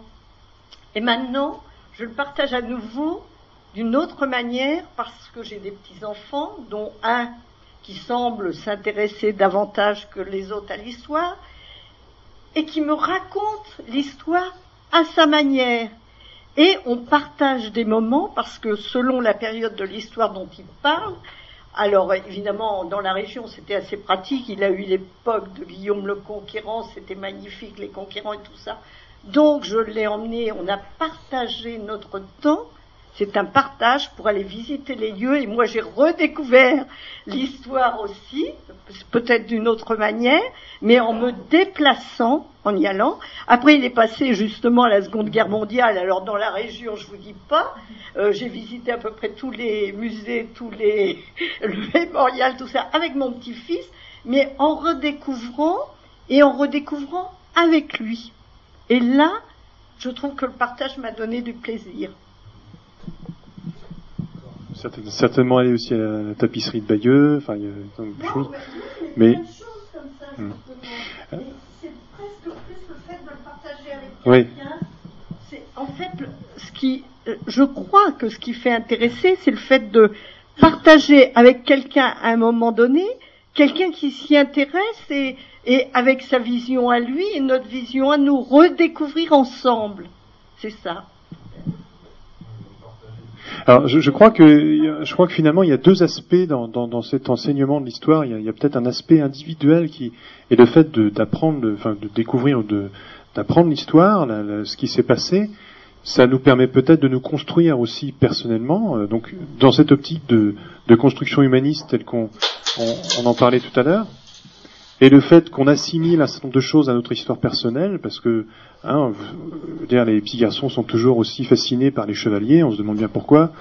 Euh, et il y a, y a, des échos en fait entre notre propre construction personnelle, individuelle, l'individu, celui qui est unique, et euh, ce qui s'est déroulé dans l'histoire. Donc ça nous permet effectivement de nous, nous construire. Mais il y a aussi un autre aspect qui est un aspect, euh, on va dire, beaucoup plus euh, euh qui, qui, est un aspect euh, de groupe. Hein et cette histoire-là, comment on fait pour que pour lui donner du sens et l'enseigner, ça c'est pas si évident que ça. D'autant qu'aujourd'hui, tous les blocs évoluent considérablement avec avec la mondialisation. Alors, qui voulait prendre la parole? Je crois que c'était monsieur. Oui, on voit bien la difficulté effectivement d'enseigner l'histoire et on peut se poser la question aujourd'hui, est-ce qu'il n'y a pas une crise de l'enseignement de l'histoire? Euh, Parce que on sait que l'enseignement de l'histoire se fera-t-il uniquement à l'école ou en dehors de l'école? Euh, Parce qu'à l'école, il ne faut pas oublier une chose, c'est que euh, les programmes d'histoire scolaire sont concoctés au niveau national par l'éducation nationale, par un ensemble, disons, d'inspecteurs généraux qui travaillent avec des comités, euh, comités où on retrouve euh, un peu de tout, des enseignants, des représentants d'associations, des historiens. Bon, et, c'est là qu'il y, a un certain nombre d'affrontements, quelquefois un peu idéologiques, qui faussent un petit peu, disons, la, la façon d'enseigner l'histoire. Alors il y a eu aussi ce qu'on appelait le pédagogisme actif. C'est-à-dire, on demandait aux élèves, c'était plus l'enseignant euh, qui faisait partager, c'était les élèves euh, qui inventaient l'histoire à partir de documents. Euh, ça a été un échec total. Bon, actuellement, le, gros problème qui se pose, c'est qu'on a affaire à des, pas partout, hein, je pense que il faut pas, c'est pas un bloc l'éducation nationale. Il y a, des, établissements, disons, où, d'abord premièrement, on sait lire, parce que si on, ne sait pas lire, on ne peut pas apprendre l'histoire. C'est évident, puisqu'on disait tout à l'heure, on ne faisait lire l'histoire qu'aux princes, mais maintenant il faut faire lire l'histoire à tous les citoyens. Donc il faut d'abord que les citoyens sachent lire. Bon, quand il n'y a pas euh, la lecture suffisante, on peut dire que c'est très difficile d'enseigner l'histoire. Et on voit bien la difficulté, malheureusement, dans certains quartiers, dans certains établissements, dans les zones difficiles, comment il est difficile d'enseigner l'histoire. D'ailleurs, on se heurte effectivement à, des, problèmes, des obstacles insurmontables qui sont, disons, euh, des, personnes, des, familles qui ont des cultures différentes, des traditions différentes, des histoires différentes elles-mêmes, et que euh, dans ce cas-là, ce que tu souhaitais, toi surtout, c'est avoir une vision commune euh, pour créer une communauté. Eh bien, c'est pas facile à enseigner l'histoire dans ces conditions. Donc, on peut se poser la question, comment on va enseigner l'histoire Faut-il, comme on dit, la faire à la carte, en fonction des désiderata de chacun, ce qui n'est plus l'enseignement de l'histoire hein, On ne peut pas le faire. Ou alors, faut-il réduire les programmes parce qu'effectivement, il y a certains passages que l'on veut supprimer on dit bon ben on a à un moment donné on voulait supprimer le siècle de Louis XIV. Bon, ça, ça vous aurait pas fait plaisir, je suppose. Bon, on arrive à des solutions de facilité. C'est pas comme ça qu'on va euh, réhabiliter l'histoire, à mon sens. Alors, tout à l'heure, euh, tu as dit une chose intéressante au sujet des nouvelles techniques, Internet, etc. Bon, euh, si est-ce qu'avec Internet, disons, quand on sait qu'actuellement il faut pas mal de recul pour apprendre l'histoire, avec l'immédiatité de l'information et l'absence de recul, eh bien, il sera très difficile de faire développer l'esprit critique, parce que l'histoire, apprendre l'histoire, c'est avoir l'esprit de curiosité et l'esprit critique, à mon sens. Et quand on n'a pas cela, eh bien, il ne peut pas y avoir de conscience historique et de conscience critique. Selon vous, on va dire la, vitesse de l'information aujourd'hui, telle qu'elle circule, elle nous empêcherait de prendre suffisamment de recul pour pouvoir se gouverner soi-même. Parce qu'en en fait, vous avez, vous avez dit au début euh, que, effectivement, euh, on enseignait l'histoire aux princes, hein, enfin, pour gouverner les sujets, en l'occurrence. Aujourd'hui, on est en démocratie, donc si on a développé l'enseignement de l'histoire dans l'éducation nationale, c'est pour que chaque citoyen puisse se gouverner soi-même. Hein Euh, donc, cette, euh, cette idée de, de, d'histoire commune, parce que quand même, c'est, c'est quand même euh, l'histoire, je pense qu'on n'a pas mis de grand H dans l'intitulé, mais je pense que c'est une histoire commune dont on parlait. Euh, est-ce qu'on est capable de la de l'enseigner aujourd'hui avec cette rapidité de l'information qui circule et auquel on attache beaucoup d'importance? On le voit. Oui. Alors, il y, a, y a quelques mains qui se lèvent. Je, je vais d'abord donner la parole à ceux qui n'ont pas encore parlé. D'accord? Donc, ces deux messieurs, et après, ce sera à vous. Merci. Euh, il a été évoqué la création de mythes, enfin de sens avec 1515, 14 juillet et autres. Et, à côté de ça, euh, bah vous parlez de l'histoire comme un moyen d'éclairer euh, les erreurs commises, enfin les génocides et les guerres. Et moi j'ai l'impression que les deux sont liés, c'est-à-dire qu'à partir du moment où on, on utilise l'histoire euh, pour donner des symboles et constituer des groupes avec des esprits de groupe, on, est peut-être en train de créer les futures guerres en créant justement des groupes qui vont se battre contre d'autres groupes qui vont avoir chacun l'impression d'avoir une histoire différente. C'est-à-dire que l'histoire, tant qu'elle est individuelle et utilisée pour qu'on se construise nous-mêmes, euh, moi je la trouve très positive. Mais à partir du moment où on l'utilise pour créer un esprit de groupe, je pense qu'on commence à créer euh, les futurs conflits. Et peut-être la seule histoire qui vaudrait le coup, c'est l'histoire de, de l'homme euh, et, et l'hominisation et enfin l'humanité en général. Quoi. Si on commence à la compartimenter, je crois plutôt qu'on est en train de, de préparer les guerres. Et en même temps, cette histoire de l'homme, est-ce qu'elle ne doit pas se faire par étapes? Parce que est-ce que c'est pas utopique, voire impossible, d'imaginer euh, enseigner l'histoire de l'homme tout de suite Enfin, ça se construit. Aujourd'hui, on veut bien qu'on est dans une étape de mondialisation où, manifestement, il faut quand même qu'on apprenne à, avoir des événements en commun, peut-être même des événements douloureux, pour pouvoir justement construire ensemble euh, une histoire commune. Donc euh, voilà, c'est jamais euh, si évident que ça. Peut-être que les guerres mondiales aussi ont permis de développer une fraternité un peu plus grande. Hein. Donc, alors, monsieur. Oui, euh, pour euh, pour parler donc de l'enseignement de l'histoire et surtout du sens, euh, parmi donc toutes les périodes que l'on a pu apprendre, on peut se demander si, par exemple, tout ce qu'on sait sur la Shoah et sur la période de la Seconde Guerre mondiale a été vraiment une leçon quand on sait qu'aujourd'hui il y a toujours un front national, par exemple. Donc,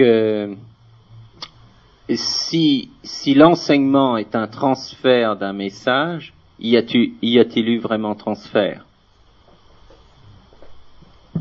Oui, alors euh, c'est un peu la phrase qu'on mettait sur Aldous Huxley, c'est ça? C'est qu'on on ne pouvait jamais, euh, enfin la seule véritable, le seul véritable sens qu'on pouvait tirer de l'histoire, c'est qu'elle ne nous apprenait jamais à, à, en tirer du sens justement. Enfin, on prenait jamais de leçons de l'histoire, Alors, euh, est-ce que c'est vrai? Est-ce que c'est oui. Je voulais revenir au, sujet là, enseigner l'histoire. Euh, quelle histoire En général, on, nous a enseigné et on, lit l'histoire euh, hexagonale, européenne, bien évidemment, l'histoire de la Belgique, tout ce qu'on veut, d'accord.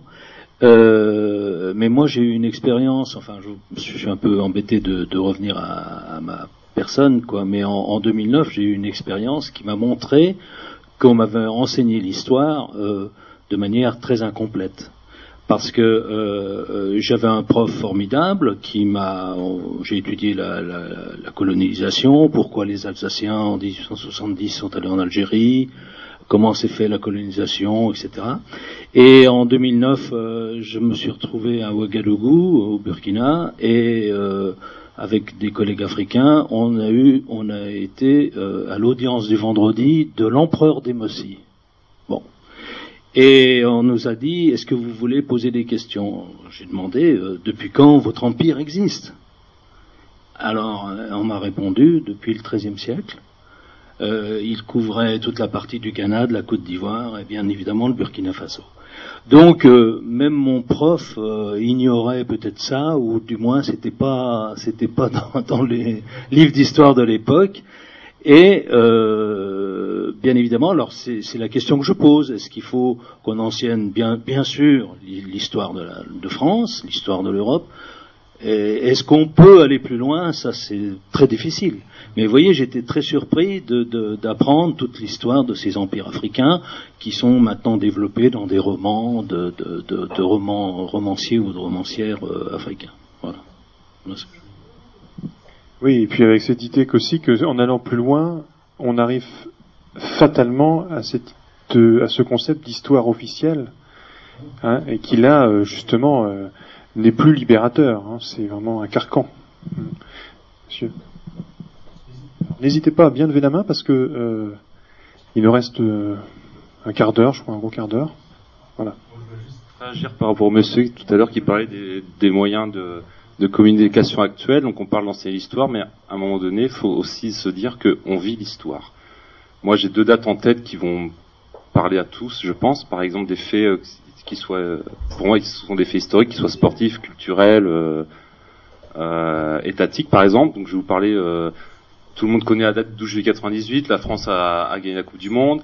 Tout le monde se souvient du 11 septembre 2001. Donc, à un moment donné, au lieu de se faire enseigner l'histoire passée, des fois, il faut aussi se dire que on vit l'histoire présente et qu'à un moment donné, il faut aussi en parler et partager les ressentiments. Voilà. Oui, c'est vrai que c'était des événements marquants, le 11 septembre 2001 surtout, oui. Je pense que ça a été. Hmm.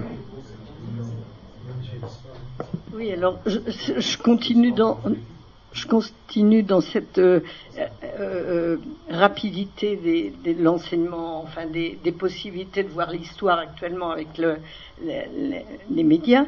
Euh, en fait, on vit l'histoire à un moment présent. Mais ça n'est pas l'histoire qu'on apprendra, mettons, aux enfants dans 20 ans. Parce que pour apprendre l'histoire, il faut en avoir tous les tenants et les aboutissants. Et ça, ça ne peut se faire qu'une fois qu'on connaît toutes les données qu'on peut ignorer sur le moment présent. Est-ce que ça veut dire que ce qui se passe Donc c'est un peu jamais euh, enseigné plus tard alors Si, mais peut-être pas avec la vision qu'on en a sur l'instant présent elle sera enseignée parce que je pense qu'elle sera enseignée, mais d'une façon qui nous surprendrait peut-être, parce qu'on n'a qu'une vision, pour l'instant, qui est une vision très raccourcie de l'histoire quand c'est dans le moment présent. Or, les historiens disent toujours que l'histoire, pour être bâtie, elle a besoin de savoir tout. Et même dans l'histoire telle que se présente, il y a un tas de choses qu'on ignore, ou volontairement, ou, ou qu'on nous cache volontairement. Donc on ne connaît. Et, c'est pour ça que c'est pas tout à fait la même histoire. Je. Alors voilà, donc euh, voilà, donc euh, on peut, mais c'est intéressant. Je vais vous redonner la parole après, mais euh, l'idée, est-ce que est-ce qu'on peut réellement aujourd'hui plus facilement accélérer, accélérer cette ingurgitation des faits présents dans l'histoire? Est-ce qu'on peut réellement faire ça aujourd'hui? Bien sûr que non, et surtout, pour, pour reprendre ce qui, est, ce qui a un peu été dit, on ne pourra jamais enseigner toute l'histoire. L'histoire, au jour le jour, elle s'enrichit. C'est encore pas, enfin, c'est complètement utopique de penser qu'on pourrait enseigner l'histoire euh, de l'homme et de l'humanité. Et c'est pour ça qu'il est important de sélectionner des faits. C'est pour ça que les programmes d'histoire sont construits et sont revus chaque année. De sélectionner des faits qui vont permettre de, de, de comprendre le monde dans lequel on vit aujourd'hui et de prendre des décisions du futur. Vous parliez d'histoire commune. L'histoire commune, c'est pas uniquement les moments qu'on a vécu à plusieurs.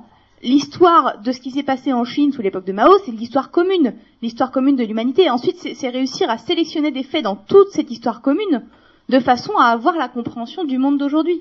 Et, la question de l'enseignement par rapport à ça, elle est surtout celle de l'implication. L'enseignement magistral, euh, bon, c'est peut-être un avis personnel, mais moi, je, n'y crois pas. Enfin, dans ce que c'était il y a pas si longtemps que ça, il y a peut-être une quinzaine d'années maintenant. Mais j'ai souvenir de plusieurs types d'enseignement, et finalement, celui qui est le plus pertinent, c'est euh, quand justement l'enseignant ne, ne, ne, porte pas, euh, ne, ne, fait pas le cours, mais qu'il fait faire le cours, c'est un peu ce que vous disiez tout à l'heure.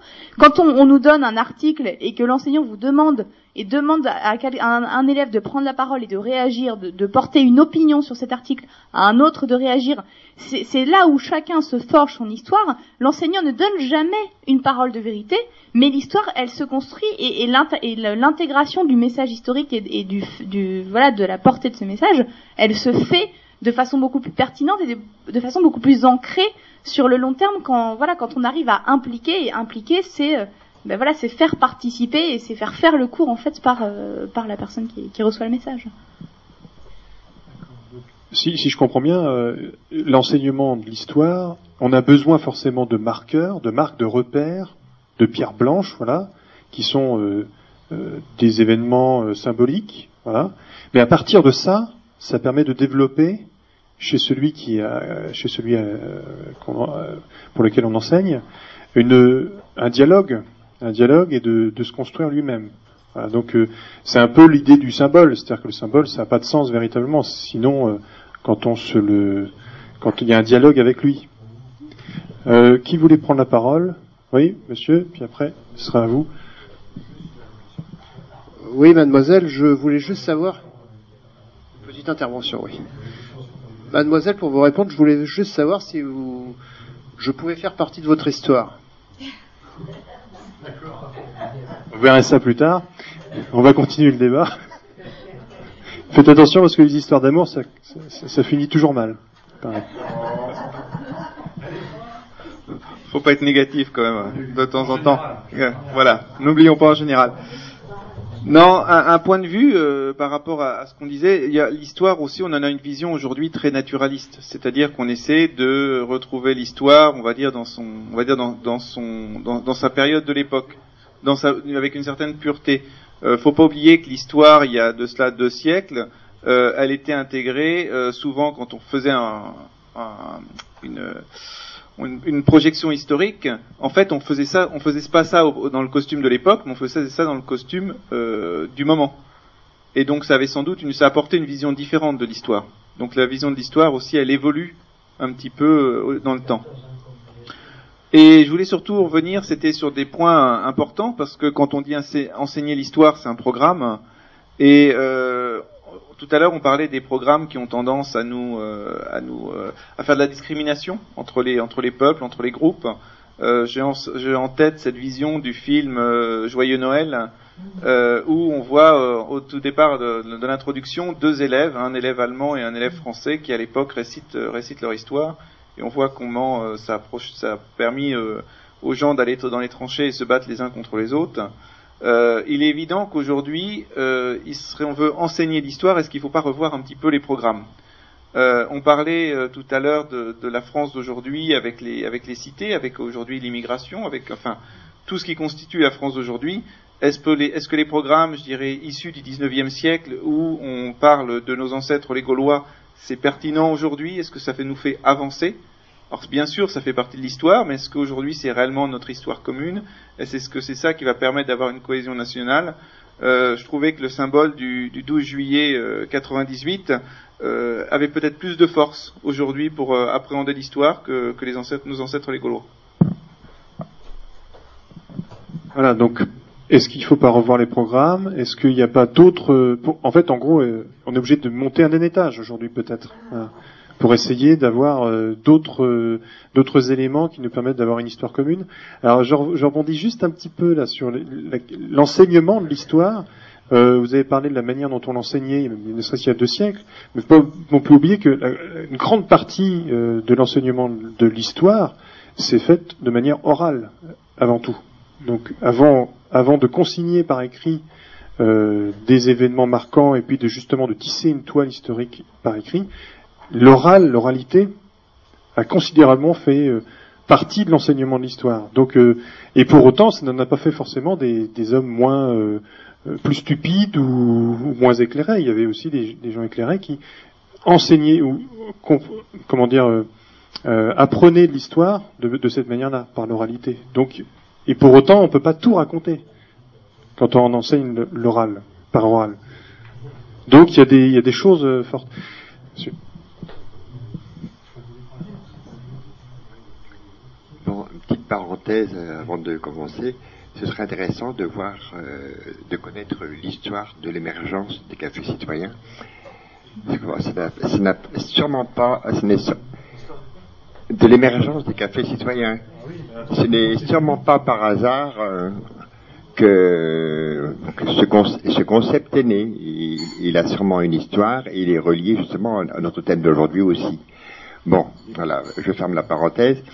Et puis, euh, euh, je voulais en venir aussi, je crois qu'on n'a pas énormément développé quand on parlait du sens de l'histoire. Bon, euh, je pense par exemple l'histoire de, euh, aux exposés, aux, aux théories de Marx, qui parlaient d'un sens de l'histoire qui, qui amenait à, à l'émergence d'une société euh, socialiste et puis euh, donc abolition du capitalisme, etc. Puis le développement universel du marxisme.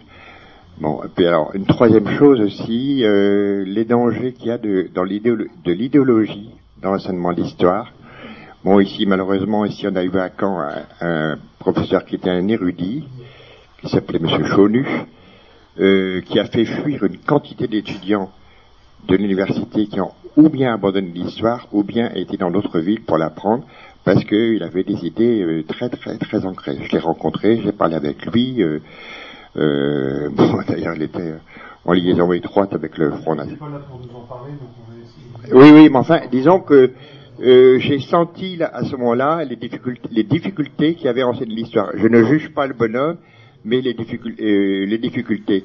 Je pense que c'est très important qu'il y ait une participation active de, de ceux qui apprennent.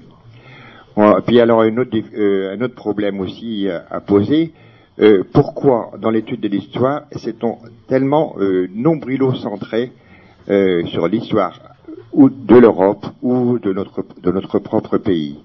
Ce qui fait que ça a entraîné des conflits, des difficultés énormes. Je pense par exemple par rapport à l'Afrique, qu'est-ce qu'on connaît de l'histoire de, de l'Afrique? Ce qui fait qu'actuellement, quand on essaie d'aborder ces peuples-là et de, de fraterniser avec eux, notre ignorance est un obstacle, est un mur énorme. Alors, on a vu tout à l'heure avec la question des immigrés, ils arrivent par ici, bon, ils veulent, ils veulent s'en sortir, ils veulent s'épanouir à la manière, à la manière euh, classique occidentale ici, et puis euh, malgré leur bonne volonté, ils sont pas, ils sont pas accueillis parce qu'on parce qu'on ne les connaît pas, et eux ne nous connaissent, euh, nous connaissent pratiquement pas non plus. Donc il y a une, il y a une grosse que- question qui se pose. ouais. Donc, si je comprends bien, si on peut éventuellement euh, essayer de dégager euh, ce qui semble peut-être important aujourd'hui euh, de mettre en place pour enseigner l'histoire, c'est peut-être d'élever d'un cran cette histoire commune et d'essayer d'intégrer un certain nombre d'événements qui dépassent des cadres qui aujourd'hui sont caduques. Et on le voit peut-être éventuellement dans le, fait que la nation, l'État-nation aujourd'hui, s'essouffle parce qu'il y a d'autres euh, d'autres blocs qui prennent de l'importance. On parle de l'Europe, on parle, allons directement du point de vue du monde. Hein, euh, voilà, donc euh, peut-être que cette histoire, il faudrait la, la- la revoir.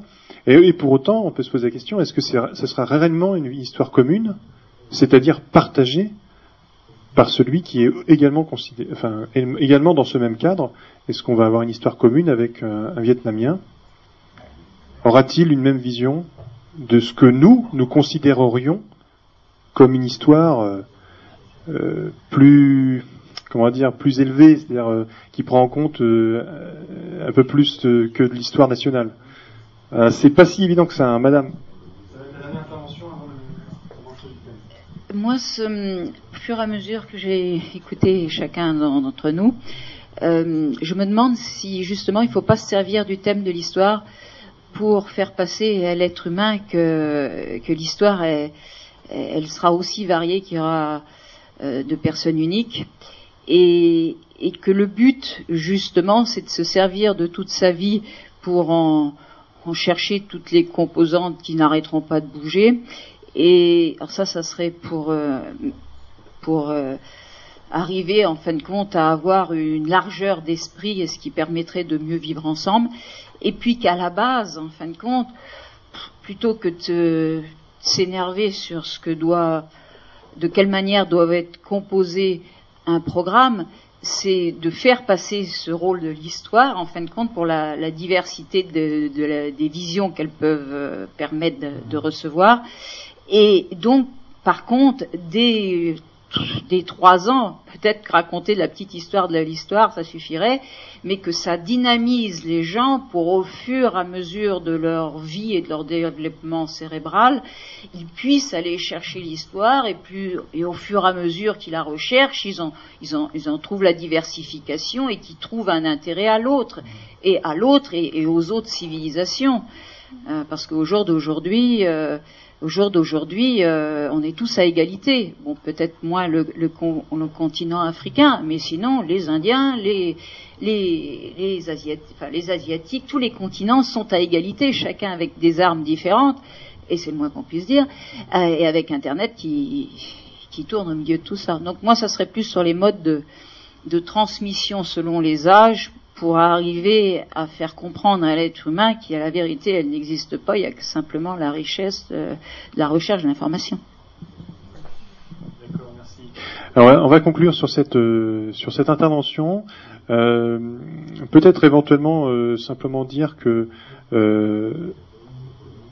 la vérité ne se situe pas forcément uniquement dans la découverte du fait exact, mais que comme le disait Voltaire, euh, on a besoin d'un certain nombre de fables pour découvrir la vérité.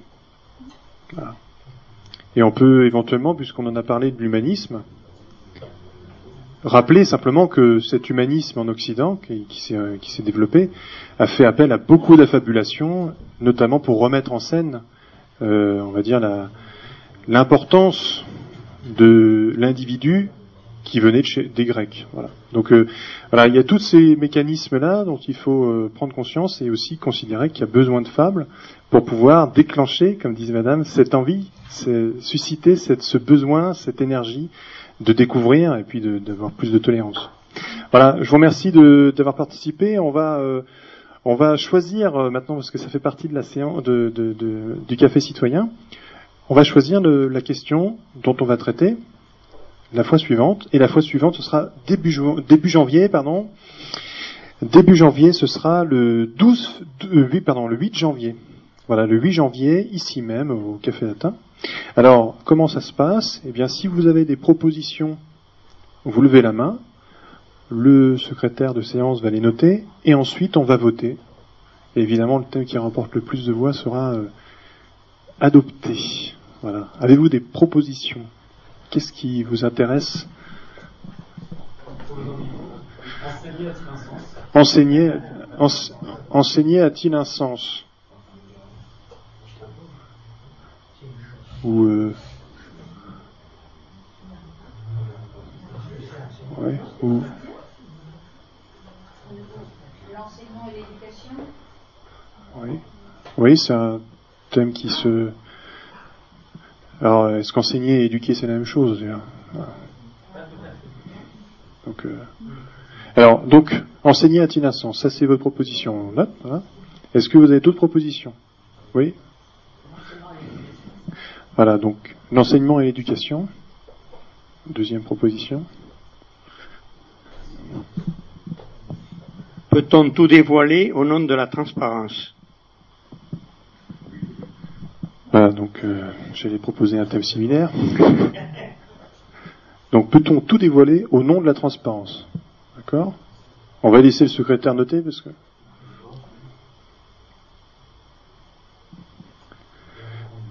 Une autre proposition? Euh, La République est-elle le meilleur euh, réceptacle pour la démocratie? Réceptacle ou véhicule, ouais, ça.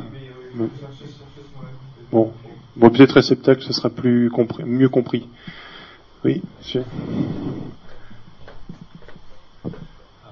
La vitesse est-elle toujours synonyme de progrès?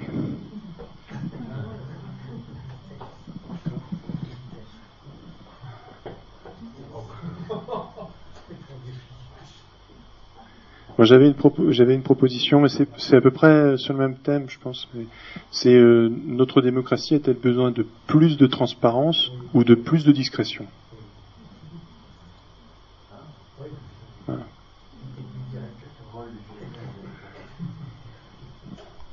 Ou nos démocraties, on va mettre ça euh, au pluriel. Nos démocraties ont-elles besoin de plus de transparence ou de plus de discrétion?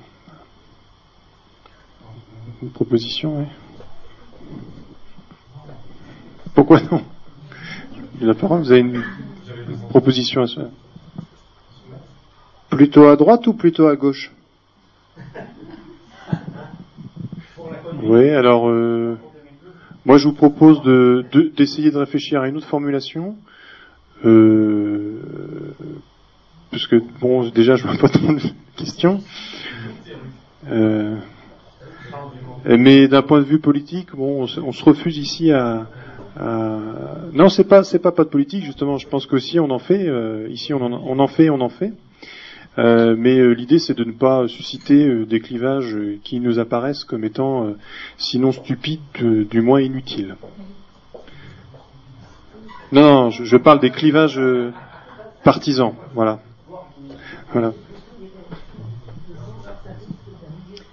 Peut-être, alors je j'ai peut-être pas la formulation exacte, mais comment former des citoyens responsables, notamment l'éducation, euh, enfin quand, on doit euh, voter par exemple, ou, euh, ou porter une- un, ben voilà justement euh, faire un choix politique, comment former les citoyens pour qu'ils puissent faire ce choix en toute connaissance de cause? Je sais pas comment formuler. Voilà, Alors du coup, c'est pas le citoyen, c'est peut-être l'électeur plutôt? oui, voilà. former- Comment comment former un électeur responsable. un électeur? Responsable C'est vrai qu'on est, on est, on est manipulé, on est beaucoup dans la démagogie aujourd'hui. Euh, euh, comment former un électeur responsable Est-ce que ça vous convient? Bon, ben on va prendre ça. Comment former un électeur responsable? Intéressant. Allez-y, je vous en prie. je pense que l'électeur, c'est peut-être un peu réducteur, parce que citoyen, il doit pas... Oui, mais je crois que c'était plutôt, euh, c'était plutôt le- la dimension que voulait aborder ma- ma- Mademoiselle, je crois. Ouais. C'est pour ça que j'ai proposé électeur. Hein. Je l'ai réduit. euh. Ça, c'est le thème de Mademoiselle. Si vous voulez en proposer un autre, il n'y a pas de problème. Hein. Vous avez proposé un autre? Comment éduquer à la, euh, comment éduquer à la citoyenneté? Alors, c'est un autre thème. Donc, comment éduquer à la citoyenneté? Non, non, c'est pas pareil. Hein. Euh, Mademoiselle voulait euh, circonscrire euh, la question à. L'électeur, c'est c'est Non qui a le droit de vote. Bon, euh, il y a des gens en France qui n'ont pas le droit de vote. Ils peuvent être citoyens pour autant. Est-ce qu'on a suffisamment de thèmes Je crois, oui. Ah. Ah,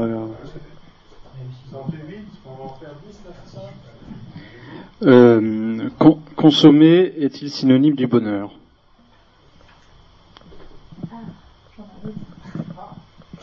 D'accord. Bon. Et celui de bonheur, on va dire. Plutôt. La citoyenneté se limite-t-elle à la nation? Voilà.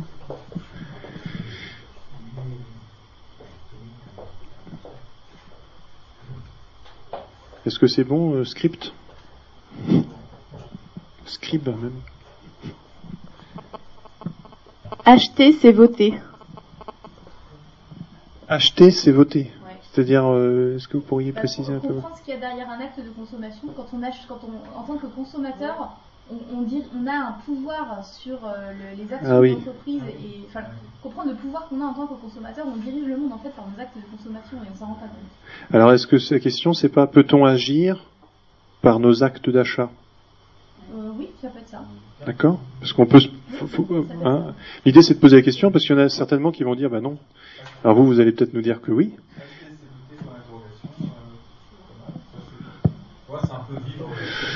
Ben, j'ai du mal à. Enfin, je trouve que c'est trop. euh, Enfin, c'est assez abscon, je trouve. Peut-on agir?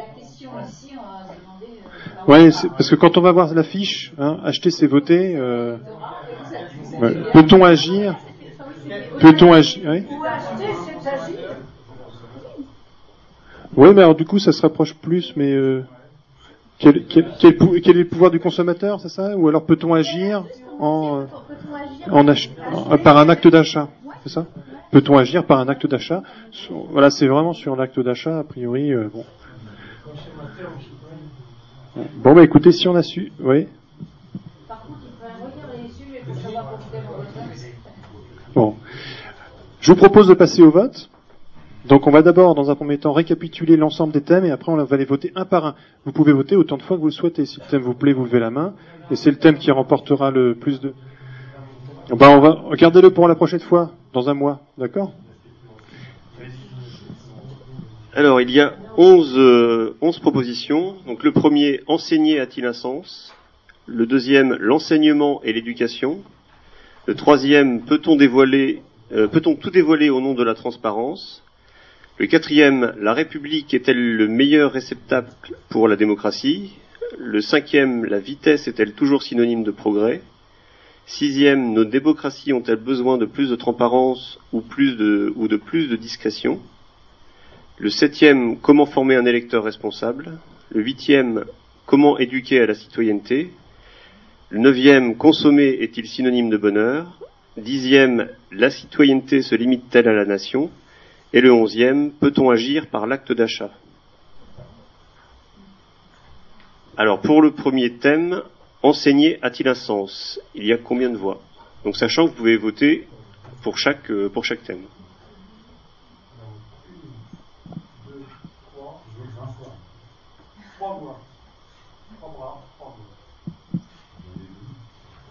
Donc le deuxième, l'enseignement et l'éducation. Enseignement et éducation. Donc, une, deux, trois.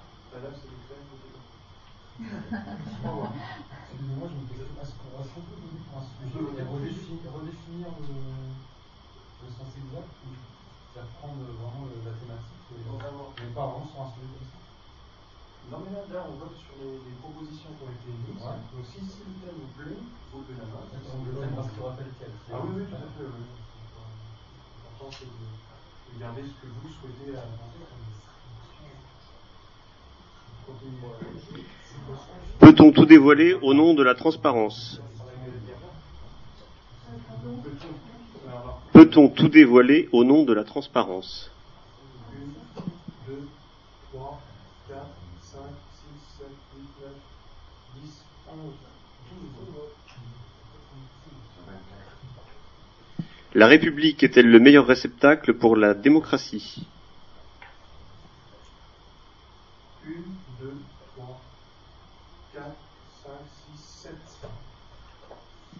La vitesse est-elle toujours synonyme de progrès? 1, 2, 3, 4, 5, 6 voix.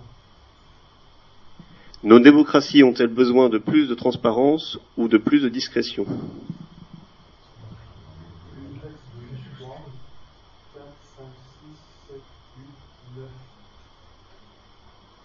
Comment former un électeur responsable? 1, 2, 3, 4, 5, 6, 7, 8, 9, 10, 11, 12. Comment éduquer à la citoyenneté? 1, 2, 3, 4, 5, 6, 7. Très bien. Consommer est-il synonyme de bonheur?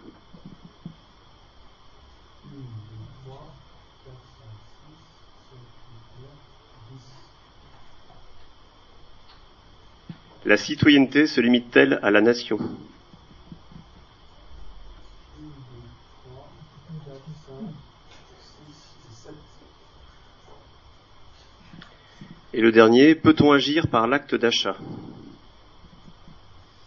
2, 3, 4, 5, 6, 7, 8, 9, 10, 11. 11 voix. Euh, vous appelez ou pas Oui, il y en a deux. Donc le, avec 12 voix, c'est peut-on tout dévoiler au nom de la transparence? Et l'autre, c'est comment former un électeur responsable. Donc on va revoter pour le, le premier. Alors, le premier, c'est peut-on tout dévoiler au nom de la transparence? Alors, on va les deux. Puisqu'il faut se. il faut se- Euh, le premier, donc c'est peut-on tout dévoiler au nom de la transparence Ou alors c'est comment former un électeur responsable? Donc on revote pour le premier, peut-on tout dévoiler au nom de la transparence? 1, 2, 3, 4, Et pour le deuxième, comment former un électeur responsable?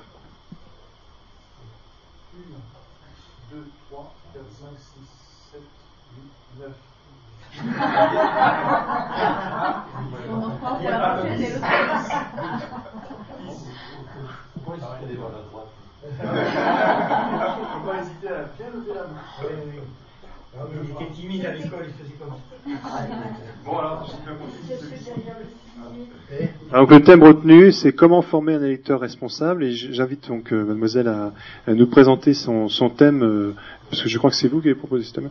Donc le, le 8 janvier, ici même, et euh, merci d'avoir participé à ce café citoyen. Je vous rappelle que vous pouvez laisser vos coordonnées sur euh, la fiche au dos de la charte, avec euh, un certain de renseignements pour être tenu informé de nos activités. Bien évidemment, si ça vous intéresse de participer également et d'aller plus loin, vous pouvez adhérer. À très bientôt, merci.